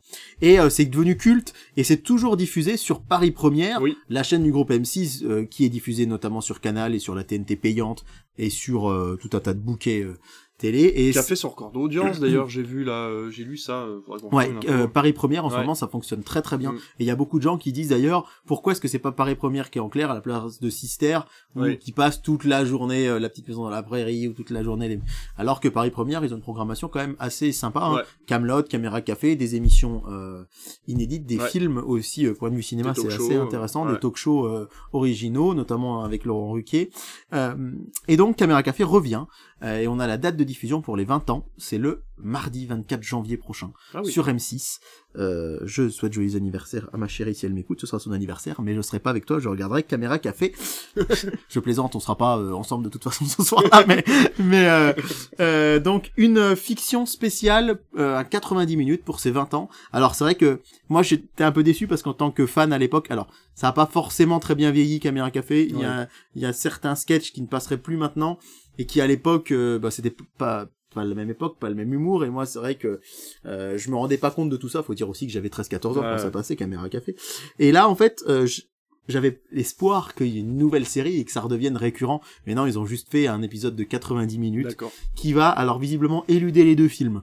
Parce que les deux films, ce qui avait un peu gêné les gens, ce que je peux comprendre, c'est que il y avait plein de mystères autour de Caméra Café. On savait pas le nom de la boîte, on savait Ouais. pas dans quelle ville ça se trouvait, on savait pas ce qu'ils produisaient ni ce qu'ils fabriquaient, et ça avait un peu cassé tout ça quand on avançait, qu'on Ah, voyait dans les couloirs les gens, ça avait un peu brisé le rêve de l'imagination. Donc là, visiblement, on revient dans la suite et de Caméra Café, la série est euh, 20 ans plus tard avec les mêmes protagonistes. Il y a pratiquement tout le cast qui est revenu. Il y a même un événement, c'est le retour euh, euh, de l'acteur Alexandre Pell qui joue euh, Sylvain, qui en Ah. fait était très très très fâché avec Bruno Solo et Yvan Ah, Le Bolloc. Il a d'accord. pas tourné dans le deuxième film et vraiment par médias interposés, ça se parlait de points de la gueule et de trucs comme ça. Ils étaient vraiment hyper fâchés et là visiblement les choses seraient revenues dans l'ordre et c'est revenu euh, sans trop spoiler les gens. Il y a juste un acteur, c'est l'acteur euh, qui jouait Serge, le psychologue, qui est devenu euh, pêcheur euh, en haute mer et qui n'était pas disponible pour le tournage, c'est assez fou.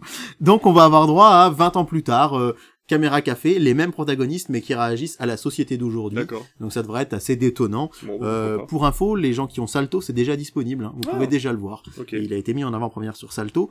Et ce sera toute une soirée, puisqu'en deuxième partie de soirée, on aura le droit à euh, les coulisses de Caméra Café les 20 ans et les coulisses de la série, des interviews des acteurs, qui raconteront pourquoi tout cela est culte. Et surtout, et après, ensuite, plutôt à minuit 10, on aura un programme qui n'est sorti qu'en DVD jusqu'à présent, qui s'appelle La crème de Caméra Café, et c'est le bonus des meilleurs épisodes. Alors, certes, les épisodes sont déjà passés à la télé, mais sous ce nom et sous cette compile, ce n'était qu'un DVD qui s'appelle. La crème de Caméra Café. Donc, en fait, à 20, 21h, vous aurez, euh, pendant 90 minutes jusqu'à 22h30, en gros, euh, les 20 ans de Caméra Café, la fiction, puis après, de 22h30 à minuit, les coups de lisse, euh, le côté euh, making of et puis euh, histoire de la série. Et après, vous aurez les tout meilleurs épisodes, vraiment euh, la crème de Caméra Café, les meilleurs épisodes à minuit 10. Donc, je voulais, voulais vraiment vous en parler parce que moi, j'attends, j'attends beaucoup, beaucoup de de ce programme parce que bah, c'est toute mon adolescence qui va remonter euh, à la surface Hmm. avec Caméra Café le 24 janvier donc sur M6.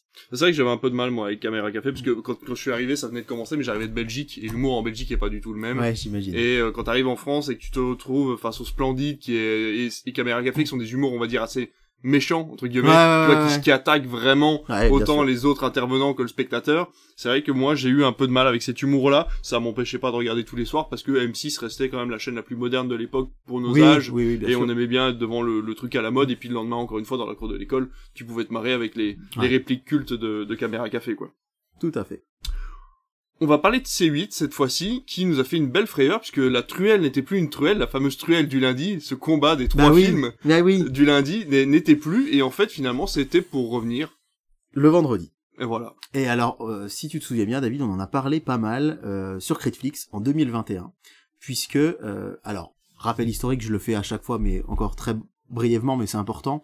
Jusqu'à il y a quelques années, on n'avait pas le droit de diffuser de films à la télé le mercredi soir, le vendredi soir, le samedi soir et le dimanche après-midi, Tout à fait. pour préserver, disait-on, les salles de cinéma. Parce qu'on disait que si les gens regardaient du cinéma à la télé, ils iraient pas en salle. Mm. Sauf que cette règle elle est devenue complètement obsolète avec l'arrivée des plateformes. Ah complètement. Puisqu'avec les plateformes, on peut regarder un film quand on veut, où on veut. Le mercredi soir été très vite investi, il y a beaucoup de films qui passent. Et le vendredi et le samedi, c'est plus timide. Les gens ont pas l'habitude de voir ça en salle. Ouais. Et autant le mercredi, pour les gens, c'est un soir de la semaine comme les autres, les sorties nationales, bon, voilà. Autant le vendredi et le samedi, les gens sont pas encore vraiment habitués. Et C8 s'était lancé à l'époque, je sais pas si tu te rappelles, euh, on en avait beaucoup parlé sur Critflix. Dans du cinéma, ils avaient décidé de se mettre à, à passer des blockbusters le vendredi soir Oui, je me rappelle, en on se avait parlé de disant, ça. euh, bah pour les familles qui n'ont pas les moyens d'aller au cinéma ou de se payer une plateforme, ils peuvent voir un blockbuster. Ils avaient passé notamment euh, La planète des singes, euh, version euh, 2011-2015. Ils avaient passé les Ninja Turtles de Michael Bay. Exact. Et il s'est arrêté parce qu'il n'arrivait pas à passer le cap des 500 000 téléspectateurs. Ça tournait autour de 500 000 et c'était pas forcément assez pour la chaîne. Et ça avait été remplacé par des spectacles d'humour, ça c'était ce qui passait avant en fait, hein, tout simplement. Avant il y avait de l'humour euh, sur euh, sur C8 le vendredi soir, ils ont passé ça après. Et depuis l'année dernière, c'était les années Sébastien. Les années Sébastien, c'est un programme en fait qui est du recyclage. Ouais. C'est le plus grand cabaret du monde et les années bonheur de Patrick Sébastien qui sont remontés D'accord. et cette, cette case-là, les années Sébastien, était décalée au samedi. Samedi, c'était là que Patrick Sébastien faisait ses émissions sur France 2. Et ils ont décidé, là, depuis début janvier, de repasser du cinéma. Et là, avec plutôt une politique plus éclectique. C'est-à-dire pas que du blockbuster, mais du cinéma pour tous les goûts. Alors, à l'heure où j'enregistre, on n'a qu'un seul euh, recul d'audience, puisque c'est ce qui a été diffusé ce vendredi-là, euh, le 6 janvier. Et donc, euh, ils avaient choisi Darkest Mind Rebellion. Je sais pas si tu vois... Oh euh, oui, oui, oui, oui, qui n'a c'est- eu qu'un seul thème, c'était encore un de ces livres pour ados, Ouais. qui avait été pris en film, qui était pas mal et du moi, d'ailleurs. trouvé Ouais. pas mal. Il y avait celui-ci et puis n'a pas eu de suite, et puis il y avait Dark Engines. Ces deux-là, je Oui. les ai trouvés vraiment Mortal Engines. Mortal Engines, pardon, Mm. Mortal Engines et Darkest Man Rebellion, et euh, qui n'avaient pas, euh, qui avaient pas marché en Non. salle, et du coup il n'y a pas eu de suite. Et c'est un peu dommage, je trouve, moi à titre personnel, parce que je les aimais bien. Et donc on a l'audience, euh, c'est euh, 481 000 téléspectateurs. Mm. Donc ils voulaient passer les 500 000.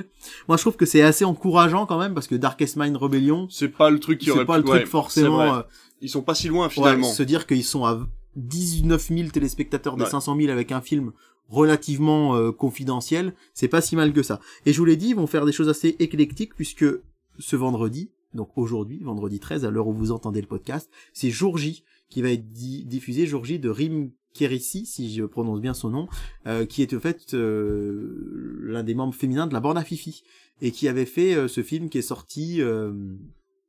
J'irai autour des années 2015-16.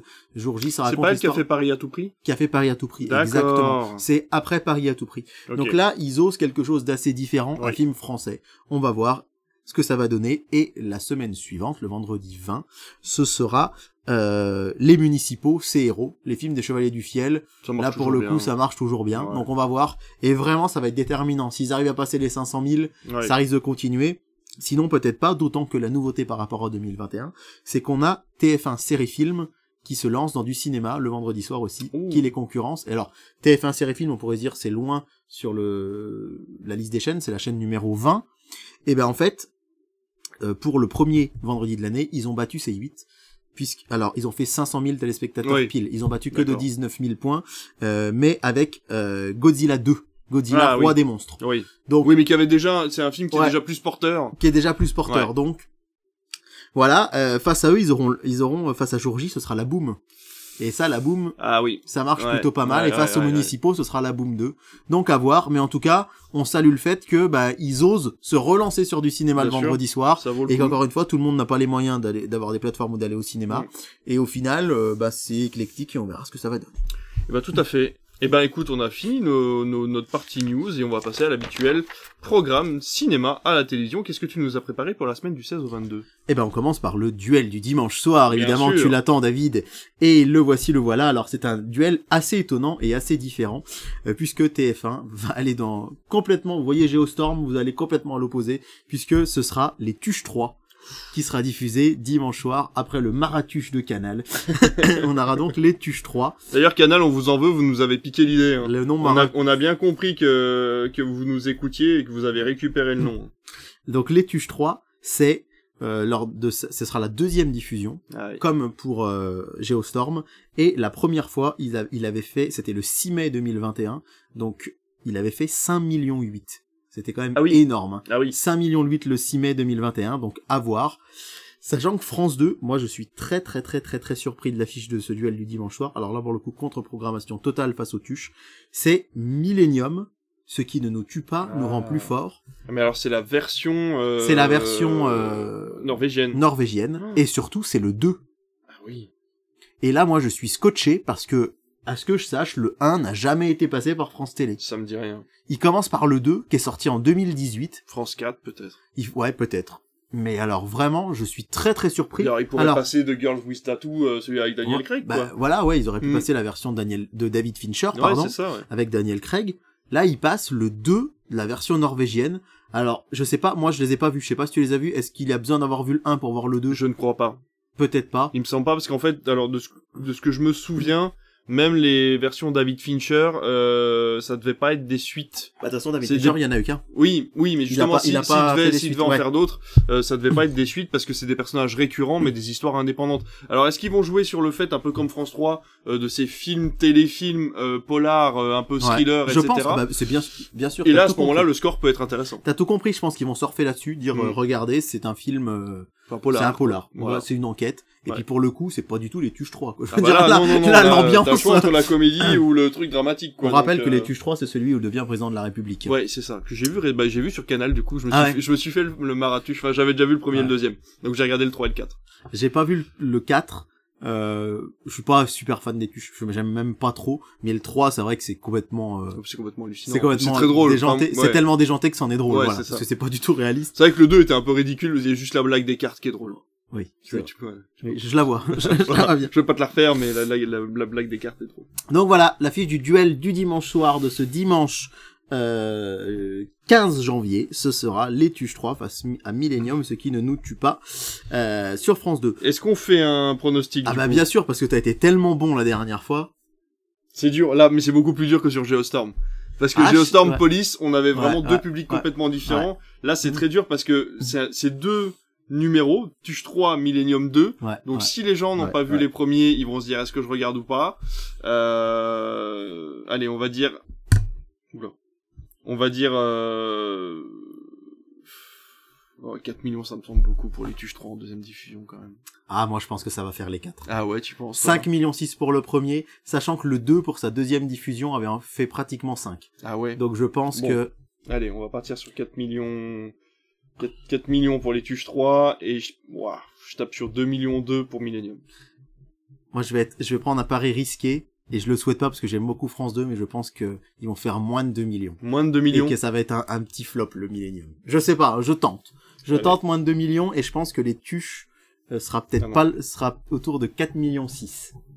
4 millions 6. 1 million 1 million 2 de À moins. mon avis, t'es, à mon avis, t'es mieux placé que C'était je pense. 5 millions Mais on 8 verra. hein, quand même, c'est fou. hein. Et pour le reste de la semaine, du coup. Alors pour le reste de la soirée, déjà les autres chaînes qui passent du cinéma rapidement, puisqu'on vous les annonce sur Critflix sur le page Instagram. C'est vrai. Euh, ce sera Donnie Brasco sur Arte, Ah, bien. que j'ai jamais vu, et je pense que dimanche soir, si j'ai rien de prévu, je serai devant. Ça, ça me tente bien. Hiver 54 sur C8, le film sur l'abbé Pierre. Oui. Euh, D'ailleurs, un film pour l'abbé Pierre est prévu Ouais. cette année. On l'a pas Ouais, cité, on l'a mais, pas cité, euh, mais voilà. moi je sais avec que Benjamin Laverne. j'ai très très envie de le voir Tout à fait. personnellement. W9 on continue, c'est la vérité Jugement 1, là c'est le 2. Deux. ouais. TFX, euh, Jupiter, le destin de l'univers. Oh, très bien. L'avant-dernier film des, Wachowski. des sœurs Wachowski et c'est peut-être pas leur meilleur, mais il y a c'est le plein plus- plein d'idées intéressantes. Ouais, ouais, ouais, ouais. Et c'est le plus ouvert euh, au grand public. C'est pas très compliqué ouais, à regarder, oui, quoi. C'est pas Cloud Atlas ou Voilà, Matrix. Et euh, puis il y a Shining Tattoo, mais il se fait trop rare au cinéma, je trouve. C'est vrai. TF1 série film, ce sera dans la ligne de mire. Alors euh, c'est un film qui, avec Clint Eastwood que j'avais vu ado sur France 2 et qui m'avait beaucoup marqué euh, avec ce vraiment ce, ce garde du corps du président des Ouais. États-Unis. euh, qui c'était assez sympa. Alors c'est très différent puisque dimanche là, je vous rappelle, c'était Magic Mike XXL. Alors ah oui, exact. pour ouais. le coup, ça n'a rien à voir. Et Sister, Divergente 2. Ah bah oui, puisqu'ils avaient passé le premier la Premier semaine. la semaine dernière. Forcément. Lundi soir, le truel qui devient un duel. Alors, je suis désolé de vous dire quand même que je vous annonce un duel de blockbuster le lundi, mais vu que là ils sont en plein dans des sagas, ben c'est pas très original Ah bah puisque oui. ce sera Bad Boys 3 contre Star Wars 4. Ah bah oui. À l'heure où vous écoutez ce podcast, vous pouvez avoir les audiences de ce qui s'est passé lundi soir. Nous, c'est pas possible. On est lundi soir. Alors, on vous parle, chers visiteurs du futur. Mais on peut vous, je peux déjà vous donner les audiences de la semaine dernière pour vous dire que pour le coup, bah, c'est une victoire quand même par KO euh, de TMC avec Star Wars hein, qui fait 230 000 entrées de plus, 230 000 entrées, 230 000 téléspectateurs de plus. Star Wars 2 639 000 et euh, Bad Boys seulement 404 000. D'accord. Mais bon, après c'est du, euh, Oui, c'est du Star Wars, euh, c'est forcément très populaire. forcément. Sur France 2, c'est pas du cinéma, mais les épisodes 5 et 6 de Vortex. Bien Je sûr. tiens à dire que David a tenu sa promesse. J'ai adoré. Il a regardé Vortex. J'ai et adoré voilà. euh, un épisode et demi pour l'instant.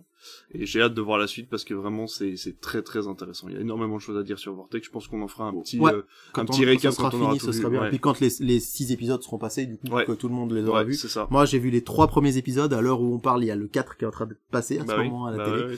Et euh, j'aime vraiment beaucoup. France 3, c'est la seule grande chaîne à passer du cinéma deux fois dans la semaine, et donc euh, ce sera c'est la French le lundi.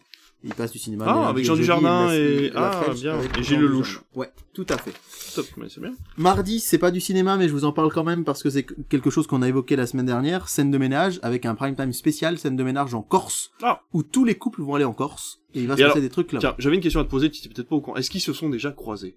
Eh ben, je crois pas. Il me semble pas. Hein. Je crois pas qu'ils se soient déjà Ils gardent croisés. ça vraiment quand il y aura une Ouais. chute d'audience, de Je te pense faire croiser jour, les couples. ouais, euh, ouais. un jour il y aura un crossover. Alors, je suis pas un spécialiste, donc peut-être qu'ils se sont déjà croisés, mais je crois il me pas. semble pas. Et là, comme ils vont tous en Corse, je me dis, Ça pourrait être cool. Hein. est-ce que nous verrons bien?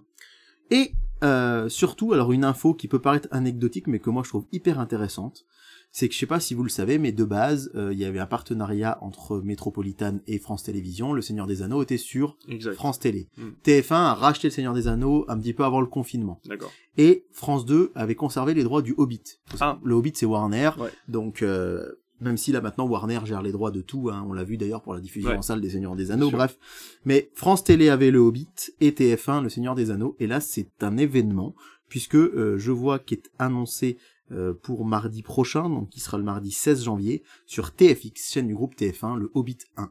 D'accord. Donc TF1 a Mardi maintenant... 17 janvier. Mardi 17, qu'est-ce que j'ai dit 16. oui. Oui. Oui, oui, on sera le 10 demain. Mardi 17 janvier, euh, le Hobbit. Donc ça veut dire que TF1 a les droits de tout le Seigneur des Anneaux et du Hobbit. Donc peut-être qu'un jour ils vont nous faire. Ah, c'est euh, sur TF1 ça. Ouais, c'est sur TF1, c'est sur ah oui. TFX. Ah, TFX, oui, d'accord. TFX, chaîne du ouais. groupe TF1. D'accord. Donc c'est un peu l'événement. Ah bah c'est oui, de dire que en fait maintenant TF1 a tout. Avant ça, fait du, ça fait du bien euh, aussi Ouais. de se dire qu'on voit le Hobbit à la télé. Ouais, euh, c'est ça. Moi, je suis pas un grand fan de la saga, mais ça fait du bien de voir Ouais. l'Heroic Fantasy, tenter le coup. ouais, ouais, ouais, euh, en non, prime time, sachant que on le rappelle, mardi dernier, c'était la première diffusion en prime time de Sonic Oui. euh, sur la même chaîne. C'est euh, vrai que TFX risque de monter quand même au niveau des audiences en passant mardi des soir, gros, gros films comme des ça. gros trucs Ouais. comme ça. C'est chouette. La dernière fois que le Hobbit était diffusé, c'était sur France 2, plutôt en après-midi pendant les fêtes de Noël. Et là, ben, on se dit qu'on se plaît à rêver euh, à ce que euh, ben, TFX va sans doute passer le 2 et le 3, et pourquoi pas les Seigneurs des Anneaux dans la foulée. Ça pourrait être Bah vachement oui. intéressant. Ça pourrait être l'occasion, bah, tiens, pour moi, de réapprécier, parce que du coup, j'avais pas regardé le 2 et le 3, parce que j'avais pas aimé le premier. J'ai pas vu le 2 et le 3 non plus, bah mais j'ai les Blu-ray. Ah, Il faut toujours te Bah les oui. prêter. Mercredi, alors là, c'est fou quand même. hein. C'est le programme de l'été de TF1 qui arrive sur TMC.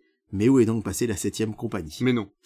Alors, ils tentent de le passer en hiver d'habitude. Là, la dernière diffusion, c'était il y a six mois. hein. Ça avait été, euh, enfin, il y a 7-8 mois, c'était au mois de juin. Ça avait fait des scores à 4-5 millions de téléspectateurs sur TF1. Et là, TF1, du coup, file à la petite sœur en hiver en disant, on va voir ce que ça va donner. Faut savoir que TF1 n'a plus, au- pratiquement plus aucun droit de vieux films. Les seuls films qu'ils ont des années 70, c'est La 16e compagnie et Les Bronzés. Ah oui, d'accord. Il y a quelques années, ils avaient encore Le Cornio et La Grande Vadrouille. Ouais. Tous les Louis de Funès sont passés euh, sur France Télévisions. Et là, c'est fou de se dire que ce, La Septième Compagnie, c'est un tout petit film de base. Ça a pas de Bah oui. budget, ça a cartonné en salle et ça cartonne à la télé. Et là, vraiment, j'ai hyper hâte de vous donner les audiences le jeudi matin parce que qu'est-ce que ça va donner sur TMC Ouais, un mercredi soir. Sur mercredi une soir sur, sur la numéro 10, c'est Ouais. assez... euh, Après quotidien. Donc, c'est-à-dire que Après ça quotidien. commence à 21h30. Mais ce qui est moins gênant, c'est que c'est des films qui durent pas longtemps. Oui. Donc euh, ça finira pas à minuit. Jeudi, France 3, donc son deuxième prime de la semaine, ce sera Midway de Roland Emmerich. Euh, que, Oui. que moi j'avais beaucoup est aimé. pas et si pour... vieux d'ailleurs. Non, non, il est pas vieux du Ça tout. doit être même. sa première diffusion. 2018. C'est la deuxième fois. Il Ah. était déjà passé à la télé, c'est sa deuxième diffusion. Moi, je suis pas fan d'Emmerich, mais celui-là, je l'avais vraiment bien aimé. Et rapidement, euh, W9, ce sera l'arnaqueur. TFX, Matrix Reloaded, après Matrix la semaine d'avant. Mm. Et euh, TF1 série film, Ocean 12, après Ocean 11. Donc TFX, entre le Hobbit, euh, la saga Le Hobbit, Sonic, la saga Matrix, pour les fans de, de blockbuster, il y a de quoi faire. Ouais, je trouve ça bien finalement euh, que pendant l'hiver comme ça tu puisses te, rattra- te, te raccrocher à des sagas euh, des jours de la semaine. et, Ouais, euh, ouais, c'est ouais, plutôt ouais, pas ouais, mal. ouais, ouais, ouais, parce que effectivement, les soirs, c'est pas comme l'été, quoi, où les gens sortent, font des C'est trucs. ça. Et là, ce tu sais que l'hiver t'es chez toi, façon le soir, donc autant ouais. une saga. T'as euh, une saga et ça c'est c'est vraiment, C'est sympa. Et on termine avec le vendredi euh, avec quelque chose d'assez quand même euh, incroyable. Je suis pas content Canal+. La semaine dernière, on a annoncé en grande pompe votre blockbuster du vendredi. Et ben Vlatipak, c'est une des premières fois qu'ils mettent pas de blockbuster le vendredi soir. Bah non. Canal+ passera à la place. Ça va être un blockbuster de l'humour, mais le dernier spectacle de Gad Elmaleh, qui s'appelle D'ailleurs, qui a pas encore été diffusé à la télé. C'est une production 100% Canal et ils le mettent à ce moment blockbuster entre guillemets. Euh, ça revient, j'ai j'ai pu voir le vendredi d'après, ça revient, ce sera euh, La Croisière. Non, euh, comment il s'appelle ce film Métropolitane qu'on a passé cet été euh, avec des jeunes, avec Alban Ivanov. Ah oui, euh, la traversée. La Traversée, voilà. Donc il y aura bien un blockbuster, on en reparlera la semaine prochaine, de vendredi d'après. Ça va. Alors, je vous annonce quand même un sacré événement. C'est sur M6, un film le vendredi soir. Vlatipak, il y a 5 minutes, je vous dis que C8 ose un truc. Et souvenez-vous ce que je vous ai dit la semaine dernière, c'est que M6, ils ont C'est pas de case cinéma Ouais. et ils veulent faire de l'événement. Et là, il faut une soirée événementielle à l'occasion de la sortie euh, d'Alibi.com 2 qui arrive. Ils veulent un peu booster. Alors c'est assez curieux parce que c'est un film studio canal. Bah c'est oui. pas dans leur intérêt, mais Bah quand même, ils veulent surfer un peu là-dessus. Ils vont passer Épouse-moi mon pote Ah oui. de Tarek Boudali. Ah oui, c'est pas. Donc c'est pas, un. Philippe Lachaud, de Tariq Mm. Boudali. Et donc comme ils veulent faire de l'événement, ce sera suivi par un documentaire sur l'histoire de la bande à Fifi. D'accord. Euh, un truc inédit produit par M6. Alors encore une fois, c'est un peu curieux parce que c'est Bah pas du canal, mais euh, ça devrait être assez intéressant. Et ce qui est rigolo, c'est qu'à minuit et quart, eh ben, ils diffusent Glace. On est tout à fait dans le Bah oui. dans l'univers de la bande à Fifi. Bande- même humour. Oui, même humour, Night Shyamalan, euh, voilà. C8, je vous l'ai dit, les municipaux, c'est héros. Bien sûr. Et alors, sur France 5, il y a un documentaire Euh, je veux vous le citer parce que c'est un documentaire qui s'appelle euh, La Boom éternelle, La Boom éternelle, histoire d'un grand film sans prétention.